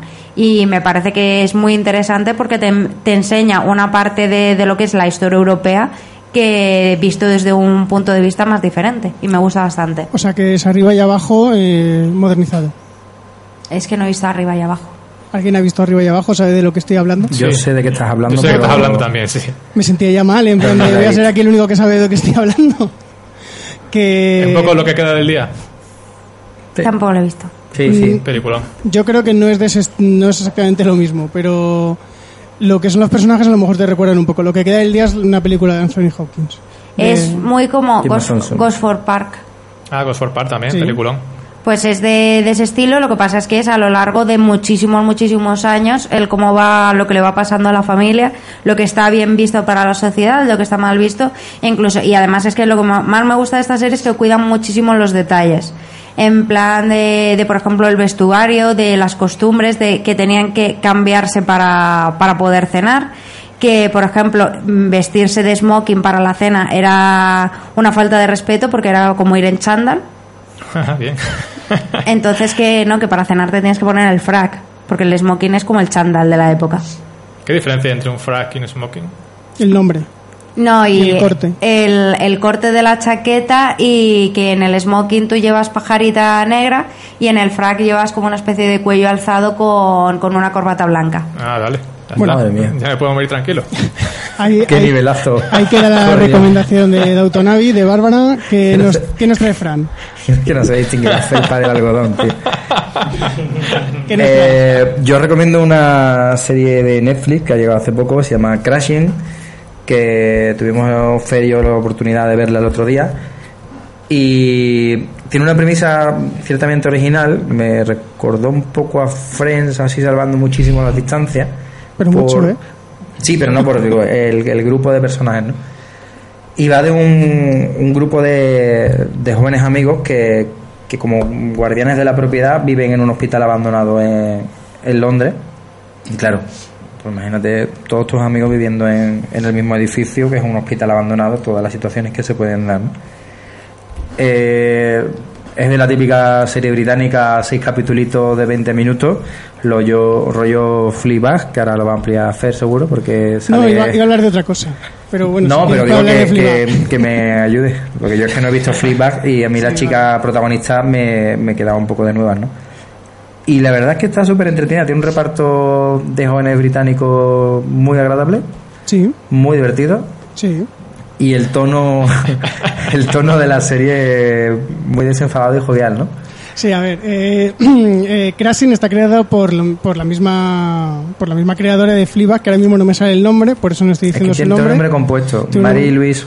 No, Mary lo sé. No, pero sí tiene un nombre compuesto, un nombre eh, muy británico y tiene ese humor ácido, tiene un humor mucho más sexual que el que tendría Friends, por eso no me recuerda tanto a Friends y también es que los personajes son muy distintos a Friends, pero si te gusta el humor británico, ese humor que, que puede llegar incluso a ser incómodo, es una serie que, que vas a disfrutar muchísimo.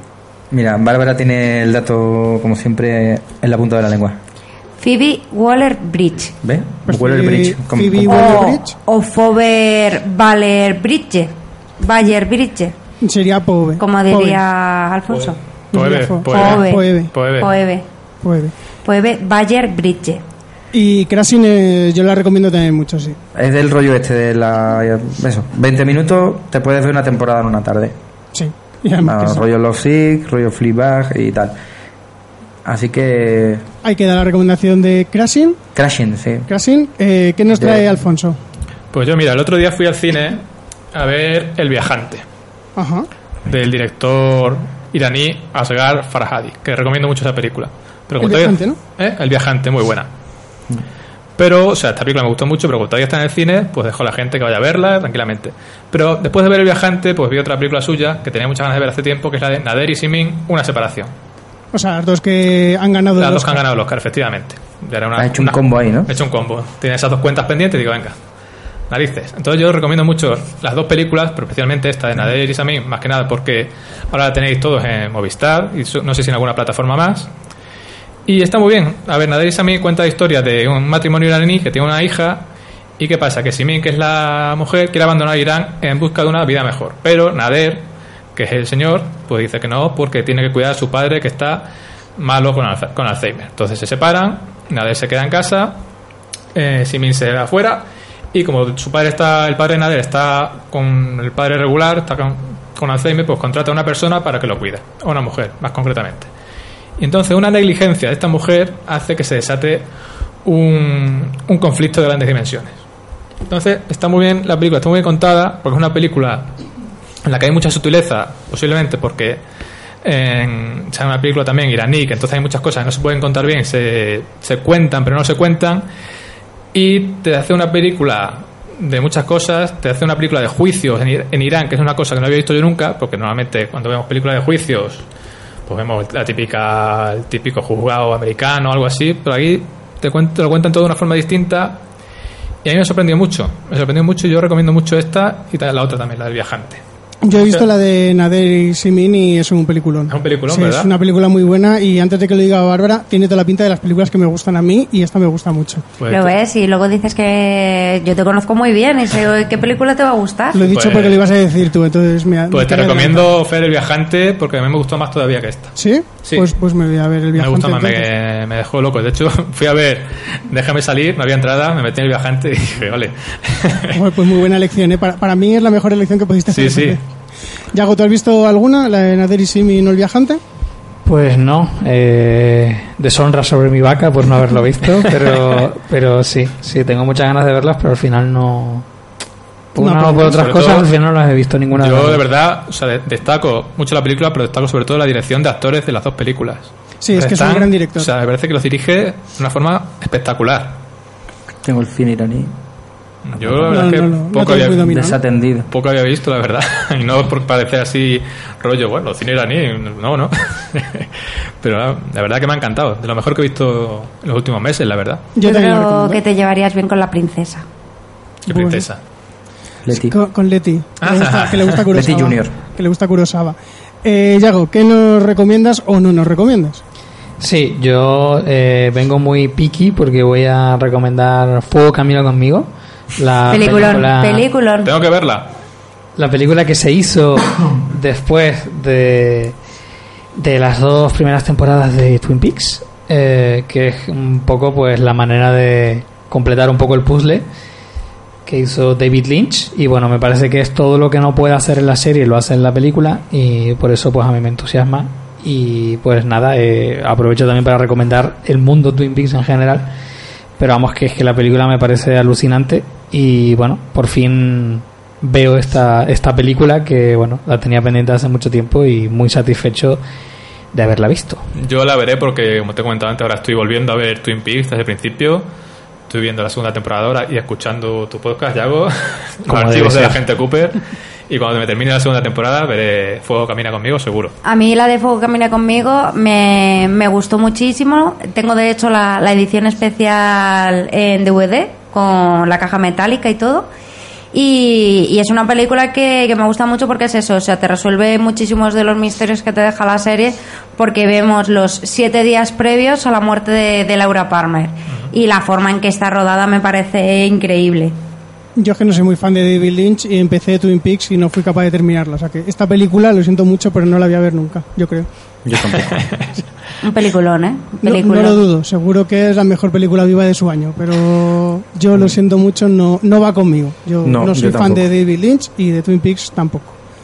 Así que nada, yo voy a romper un poquito la norma y voy a desrecomendar algo. Voy, Bien, a, bien, no bien, reco- bien. voy a no recomendar Bien.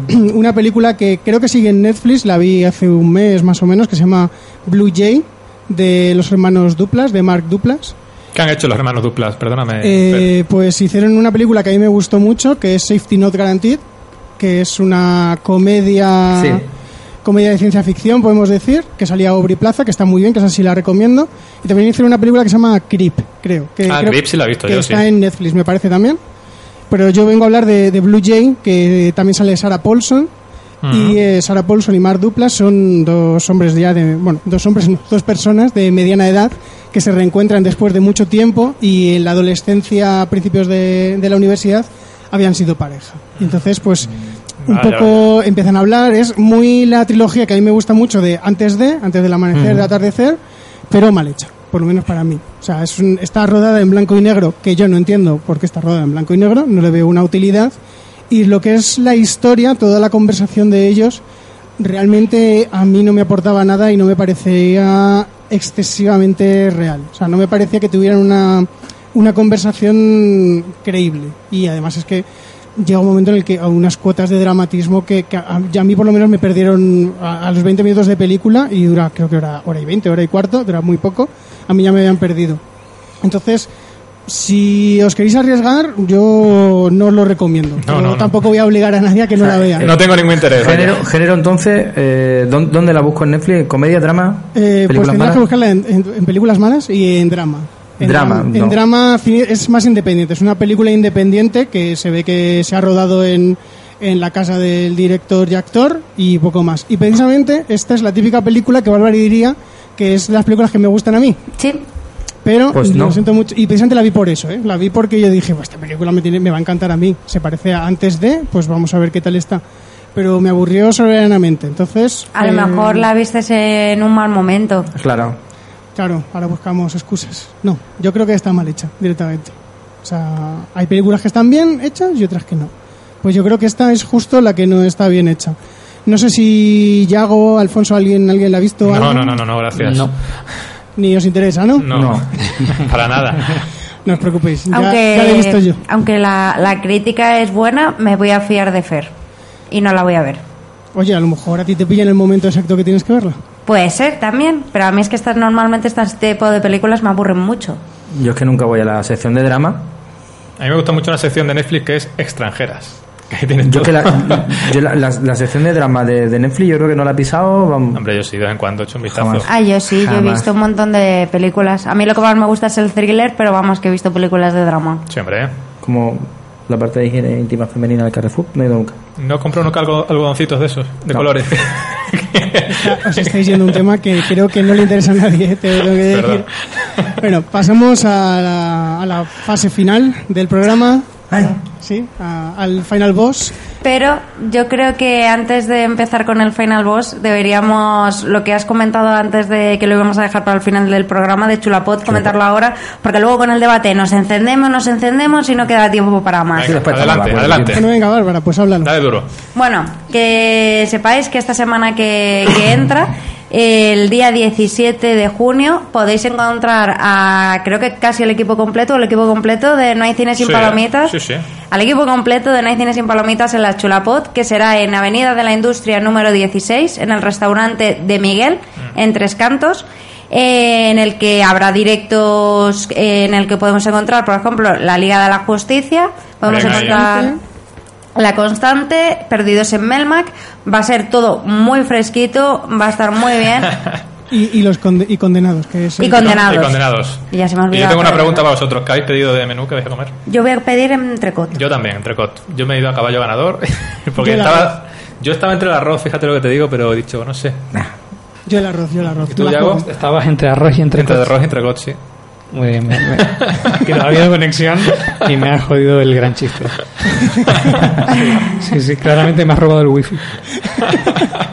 Eh, además, eh, bueno, el menú son 12 euros. No sé si quedarán entradas, pero si quedan podéis escribir a, a chulapot.gmail.com y si no queréis comer o lo que sea, pues pode- pasaros directamente a, tomarnos, a tomaros una cerveza con nosotros. Los tercios van a estar a 2 euros, las copas a 5 euros y... ¿Y los refrescos? Perdóname.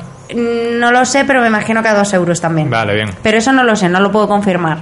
Y, y yo creo que, que vamos, que va a ser muy divertido. Vamos a Mm. conocer gente, eh, vamos a desvirtualizar a muchísima gente y a mí me gustaría que alguien que escuchase una cine sin palomitas viniese a conocernos. Pero yo voy a decir que yo fui a la primera chulapó hace un año y ahí conocí a mi amigo Frank. Correcto, Yo también conocí a, a Fran ahí en ese momento. Yo ya le conocía de antes. claro. Y, y además, Yo casi conocía a Yago, pero estaba, pero no. Sí, Sí, yo, en la Chulapot estaba, estábamos los cinco y yo no conocía Sí, a nadie verdad. todavía de, de estos cuatro. y, y además yo sé que Fran se llevó una muy buena impresión de mí, nada más conocerme. ¿Lo puedo contar? Sí, cuéntalo si quieres. Eh, cuando yo fui a la Chulapod, yo estaba en, un, en el podcast de Guapín, un podcast que hacíamos en Sevilla, Azulín Guapín y, y Javi Marín. Y, y ella me conocía, la voz, me, la conocía de eso, de hecho, por eso conocía ya a Fernando. Y cuando, cuando me presenté, aquí mi amiga Bárbara, le dije, hola, soy Fran del podcast de Guapín y tal. Me mira, un poquito de cara de asco sí que puso, y dijo, uy, te imaginaba más alto. Y yo, hola. La primera en la frente. Sí, y esa de- de fue un podcast. y esa se fue la primera frase que le dice, que le dije y todavía se extraña de por qué me sigo metiendo con él. Porque alto no soy, amigos. Lo digo así. Pero es, mi, es, es mi sentido del humor, ¿qué se le va a hacer? Una bonita relación. Sí. Bueno, pues vamos a pasar ahora sí a... Ahora sí, al debate, veniros a la Chulapot, Avenida de la Industria, 16, Tres Cantos, restaurante de Miguel. Venirse, No venirse. no podéis tocar. Eh, bueno, Yago, preséntanos el debate que traemos hoy, ya que fue idea tuya. Perfecto. Eh, bueno, como ya hemos comentado antes con la peli Okja de Bong Joon-ho, como el que de la que estuve hablando antes en la sesión de noticias, pues bueno, fue presentada en Cannes y eh, provocó mucho revuelo. Aunque bueno, no fue la única, también estaba de Meyerowitz Stories, que también es de Noah Baumbach, el director de Frances Ha. ¿Y eh, qué pasa con estas dos películas? Pues que las dos las ha producido Netflix y estaban en el Festival de Cannes, compitiendo por la Palma de Oro. Pero después de que el año pasado Cannes hiciese una defensa de Netflix, pues este año ha tenido mucho problema con los distribuidores franceses, sobre todo, que le han hecho un auténtico boicot porque no están dispuestos a que a que claro, la, la ganadora Palma de Oro que puede tener un, un potencial comercial tan grande, pues de repente donde se vea sea en Netflix y no en los cines. Entonces han exigido que si gana la Palma de Oro tiene que ir primero a, a los cines.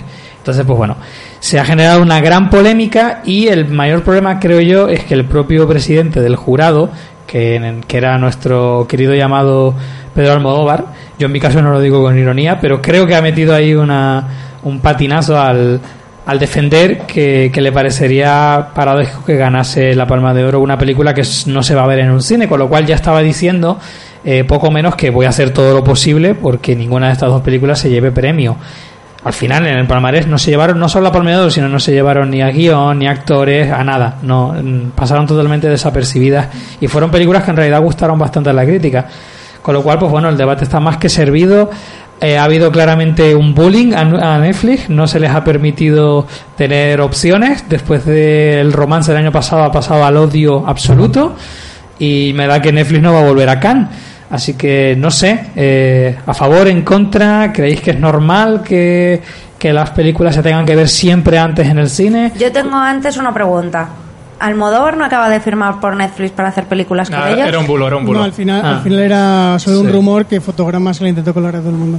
Ah, vale, vale. Digo, es que Sí, digo, ahora sí. estoy un poco descolocada. Ya no, no, no ha hecho un Martin Scorsese, que Scorsese sí que va a hacer una cosa con Netflix, pero se metió con Netflix antes de una semana antes de Ah, vale, el vale. fichaje. Que, a ver, yo creo que, mm, que la Palma de Oro sí que tendría que poder optar cualquier película, ya sea de, Netflix o una película que se haya hecho en el cine. Sí que es cierto que yo tampoco sé cuáles son lo- las bases para presentarte al Festival de Cannes, pero si han aceptado su candidatura, no sé por qué le tienen que hacer bullying a la, a la pobre película.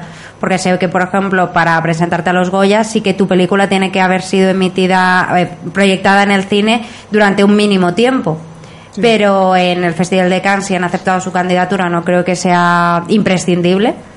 Y, y creo que si han aceptado tu candidatura porque eres una buena película y a la gente le ha gustado y a la crítica le ha gustado yo creo que sí que puedes optar a la Palma de Oro y que de todas maneras o sea está muy feo hacer bullying a los demás porque luego nos quejamos, no, es que la industria del cine, es que la crítica se mete mucho con ellos, es que el gobierno se mete mucho con ellos, es que nos piratean mucho, es que no sé qué. Encima, si no se hacen una piña entre ellos y, apo- y apoyan las producciones y sobre todo algo que es nuevo como Netflix y que realmente eh, muchas de las películas de la industria del cine van a tender a que se emitan directamente en televisión a través de una plataforma digital como es Netflix y no será la típica TV movie que veíamos antes en Antena 3 después de comer, sino que van a ser buenas películas. Yo, yo estoy muy a favor de lo que le contestó Tilda Swinton a Almodóvar, que le dijo que es muy bonita esa visión, pero que de 100 películas que van a Cannes, posiblemente el 80% o más nunca llegan a ningún cine. O sea, que en realidad es es muy bonito decir, no, yo creo que ganen las películas que luego se vayan a proyectar en cine, pero es que de todas las películas que van, prácticamente ninguna luego consigue ir a cine. Pues entonces, ¿por qué hacen bullying al pobre Netflix? Pero eso yo creo que eso se puede explicar fácilmente eh, en este país. Solo hay que pensar en, en política en la izquierda, que se podrían unir y hacer piña para, para salir adelante, pero lo que hacen es torpedearse los unos a los otros y mientras tanto pues hundirse mutuamente. Entonces eso es un poco lo que, lo que está ocurriendo, ¿no? Podrían unirse industria tradicional y Netflix, que en realidad son aliados, pero como se ven como enemigos, o sobre todo eh, el, el que ya estaba ahí ve a lo nuevo como una amenaza a perder sus privilegios y entonces pues eh, ataca. En vez de aceptar o, o buscar tender puentes, pues ataca. Y, y así es como, como funciona, pero claro, el problema es que aquí hay un elemento muy importante y es que no se le puede poner freno a Internet. Entonces, una plataforma que vive en Internet, o sea, es que olvídate, no, no vas a poder ganar contra ella, así que alíate. Si es que precisamente creo que fue hace dos años cuando la película de Bestia sin Nación, que también fue creo que a Cannes, eh, esa la estrenaron en cines y la estrenaron en Netflix al mismo tiempo, no sé si para, para poder ir a Cannes o por qué. O sea, que, que Netflix yo creo que es el que está un poco a favor de, de que todos se pongan de acuerdo, de yo las estreno en cines si tú quieres, pero también las voy a poner en mi catálogo. Y que es la industria la que está diciendo, no, no, no, no. Que es lo mismo que decíamos antes con Paco León y Carmina Revienta, que, que lo hizo y le salió muy bien, pero que la industria lo veía muy mal porque era en plan de cómo vamos a poner en el cine una película que ya está en DVD. La gente no va a ir al cine a verla, va a comprársela en DVD. Pues ese es el problema que yo creo que tenemos actualmente, que la industria no está eh, apoyando las nuevas tecnologías y las, y las nuevas tecnologías algunas eh, están intentando a- ayudar a la industria, pero la industria no se deja. Claro, además es que tampoco confías en tu película que piensas que la gente no va a ir al cine. No, pero no es que confíes poco, es que mm, Netflix dirá, quiero distribuir esta película y los cines y la industria del cine le dirá, vale, pero solo va a estar en el cine. Y Netflix le dice, no, o sea, va a estar en mi catálogo, pero también quiero que esté en el cine. pues No, pero me que refiero no por la posición de Netflix, sino por la posición de, de lo que es la industria, de decir, pero ¿cómo la vas a poner en, el- eh, en, en tu plataforma si la gente no va a ir al cine? Yo creo que, que la gente sí, que sí que iría al cine, y, y pero vamos, volviendo al tema, me parece muy mal que, que hagan un bullying a una película que es candidata, si la película es buena, es que es, es tontería despreciarla. Tú tienes que, eh, digamos, valorar la calidad de la película y si la película es buena o no. No si es de Netflix, de Sony o de Warner. Sí, totalmente. Fran. ¿qué opinas de esto? A ver, el problema está un poco también en cada vez que surge algo nuevo, como decía Yago, que la- lo anterior tiene miedo, ¿no? Cuando llegó la tele, se popularizó la, televi- lo- la televisión, parecía que ya nadie va a ir al cine porque tienen la tele en casa, ¿no? Ya nadie va a ir a las salas, ¿no? Y esto es lo mismo. Eh, fue muy acertado Will Smith con lo que dijo, que, que él tenía hijos adolescentes en casa y dijo, a ver, mi, mi crío, mi, mi pequeño Smith, eh, ven Netflix, pero van al cine. Es que pa- pasa un poco como, por ejemplo, yo soy un gran lector, ¿no? Como cuando te compras un ebook y la gente te recrimina, ¿no? Yo es que soy más de papel. Bueno, creo que me he comprado un Kindle, pero creo que el de la librería, si voy a comprarme un libro, creo que me dejará entrar. Puedo hacer las dos cosas. Me parece que si haces una cosa no puedes hacer la otra. Pero no le digas muy alto ¿eh? de la librería que tienes un Kindle, a ver si no te va a dejar entrar. Sí, ¿por qué no? O sea, yo hay libros que, Además, que me compro en digital y libros que me compro en físico y películas que sí vería en una sala de cine y películas que ni de coña veo en una sala de cine. Mm, ahora, perdona. Eh, sin olvidar que eso no lo dice la industria, la cantidad de proyectos que la industria normal ha dicho no, no, no, o ha cancelado y Netflix ha dicho, pues conmigo sí. Y después han surgido, porque vi una en Netflix, Spectral, que bueno, no es un peliculón, ¿vale? Está bien, es una ci- ciencia ficción bastante correcta, eh, que todos los estudios dijeron que ni de coña. Vino Netflix y dije, pues yo lo veo. Y ha tenido una gran audiencia y es una peli que, que si se hubiera estrenado bien, le hubiera dado de tortas a, por ejemplo, la bazofia que hicieron de Independent Day, la segunda parte, ¿no? Y, se llama- y una peli muy correcta. O sea que, resumiendo un poco, eh, lo nuevo siempre da miedo, pero hay que abrazarlo con, con pasión. Alfonso, ¿tu opinión? Yo es que quería abraza- abrazar a Kant, pero está complicado. claro, quería defenderlo. Pero mira, yo creo también, te voy a decir una cosa, yo creo que esto ha sido una estratagema tanto por parte de Netflix como de parte de Kant, aliados para promocionar de alguna forma esta película que es Ojka, ¿no? Ojka. Oye, Ojka, bien. Pues ha sido, yo creo que ha sido eso. Yo creo que gracias a esto, esta película va a ser mucho más conocida y la gente va a ir en masa a verla solamente por dar por culo y solamente por apoyarla a una película a la cual, como hemos dicho antes, se estaba haciendo bullying por parte de este festival. Yo no, lo, yo no creo que sea una maniobra publicitaria, sinceramente. Yo, creo, que, sí. Yo creo que Khan puede permitírselo porque ya tiene suficiente prestigio y Netflix no tiene tanto, pero creo que, fíjate, o sea, tiene prestigio, pero como hemos dicho, es algo que está empezando y que cala sobre todo en el público joven. ya quisiera Kant tener la pasta que tiene Netflix. Eso sí es verdad. Ya el, presti- ya el prestigio, O sea, si quieres, te hago un diploma. Y- y ya ser ves, ta- y Netflix ser- tiene pasta. y ser tan conocido como lo es Netflix, porque hay mucha, hay todo el mundo sabe lo que es Netflix, pero hay mucha gente que no sabe lo que es Gans. Pero el prestigio que no tiene, Khan. Y Netflix. No, ¿Dónde? Netflix tiene pelas y Netflix llega a todo el mundo. El que tiene prestigio realmente, o sea, uno de los festivales de cine más importantes del mundo. De todas maneras, el la, la- festival. la el factura festival, el festival, claro. O sea, tenemos Cannes, eh, Venecia, Toronto. Toronto. Pero más con- no, pero o sea, con diferencia. O sea, de, de- es de más prestigio. quitando los premios en plan los Oscar y tal, Sí. no hay no hay nada como Cannes. Todo el mundo quiere ir a Cannes. Claro, O sea, a eso es me refiero. O sea, el prestigio tiene Cannes. Vale, pero las facturas se pagan con dólares. Con dólares, sí. Que de todas formas, eh, Netflix es muy joven en comparación con Cannes. Claro, claro, aparte de lleva, eso. Lleva más de 10 años en Estados Unidos, creo recordar. O sea, Netflix no acaba de nacer. Otra cosa es que acabe de llegar a España o acabe de llegar a Europa, en la mayor parte de los países, pero Netflix en Estados Unidos ya era una institución hace mucho tiempo. O sea que en, en realidad mm, yo es que sigo diciendo que yo creo que Netflix intenta eh, apoyar a la industria, que es la industria la que nos está dejando apoyar y específicamente en el tema de Cannes yo creo que no es una postura de Cannes, sino que es una postura de Pedro Almodóvar, que es Almodóvar que dice, no, no, no, yo mis películas se tienen que ver en cine y yo espero que solo ganen películas que se vean en cine porque son con las que yo estoy compitiendo de esta forma. Es que también Almodóvar, que pejiguero, ¿eh? Yo es que creo que es eso. Que Yo además que sus últimas películas dejan bastante que desear. Bueno, a mí Julieta me gustó. Julieta, bien. Yo Mira, creo que le cayó un marrón. Nos preguntan, También, también. Nos preguntan por, por YouTube, eh, nuestro querido Churumbel, si conocemos algún festival de cine de plataformas alternativas.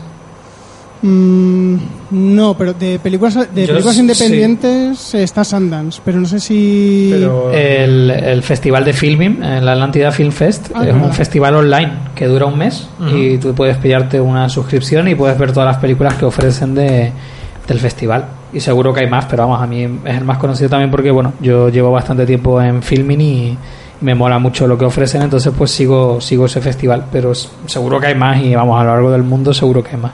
Y posiblemente creéis, así, preguntilla, que Netflix ahora diga, pues ahora me monto yo mi propio festival. ¡Hala! Pues me encantaría. El router Sí, de plata. no lo descarto en absoluto, vamos. Sí, yo, yo, yo, yo apoyaría. Si dejan, si dejan votar a la gente de que esté en Netflix, Net- Netflix, HBO y Amazon, y el artista invitado John B.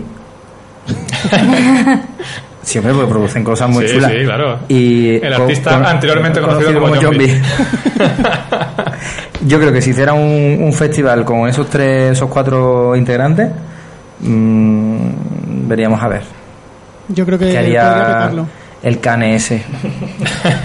Ladrar.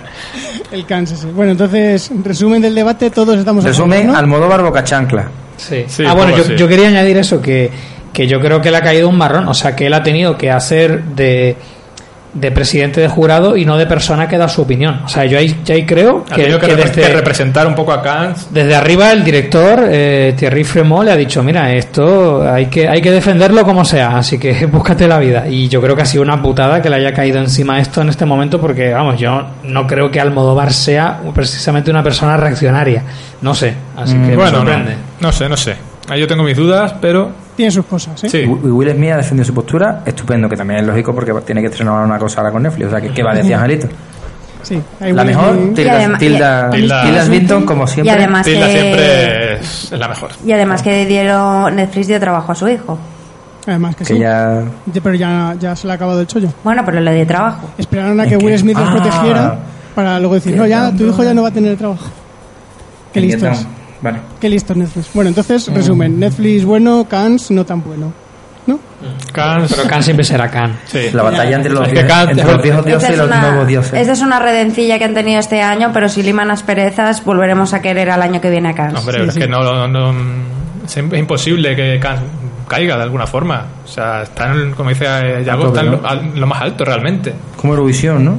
Igual. Hombre, es el único festival que yo no yendo, lo sigo día a día, entro en Twitter en el hashtag y me leo todo, o sea, es un eh, para mí es el festival más relevante, pero probablemente no el más interesante porque ahora mismo tiene que mantener su estatus a, a costa de probablemente no traer lo más interesante, sino nombres más conocidos, Ya. pero aún así tiene ese, ese genera ese hype en mí que hace que yo esté atento. Bueno, eh, esto ya se tiene que acabar. Lo siento mucho, Bueno. el debate se acaba. Vamos a escuchar los métodos de contacto y luego ya nos despedimos un poquito rápido, si nos importa. Nos podéis encontrar en nuestra página web nohaycinesinpalomitas.com, en nuestra cuenta de Twitter, arroba cine y palomitas, y también estamos en Facebook y Google Plus como No hay cine sin palomitas. Y nos podéis escuchar, aparte de nuestra página web, en iVoox y iTunes en el canal de No hay cine sin palomitas. Y si queréis enviarnos vuestras ideas, propuestas o simplemente quejas, nos podéis escribir a nohaycinesinpalomitas.gmail.com. Yago, cuéntanos dónde pueden oírte, leerte y todo lo que quieran hacer. Pues en Twitter, en arroba yago barra baja Paris y escucharme en Críticas sobre la Marcha, en Cartúnicos y ahora lo estamos petando con el podcast Los Archivos de la Gente Cooper en el que analizamos la serie Twin Peaks. Bravo. Alfonso, Pues a mí podéis seguir en el podcast Mentes Chocantes que publicamos cada semana, cada todos los jueves. En, tenemos nuestra cuenta de Twitter que es arroba Mentes Chocantes y a mí me podéis seguir también en Twitter en arroba alfuenavista. Fran, A mí en Twitter, arroba francaselpod, en el podcast nuevo eh, de Madrid de Gatos. Y si alguien quiere escuchar mis, mis inicios en estas cosas de los podcastings, el podcast de Wapping, que nunca lo digo y día me riñeron. vale. Bárbara, Pues a mí me podéis encontrar en mi Twitter personal, que es arroba luxbardj, luxbardj, donde cada día intento escribir un poco más. Últimamente voy a empezar a escribir sobre Stephen King.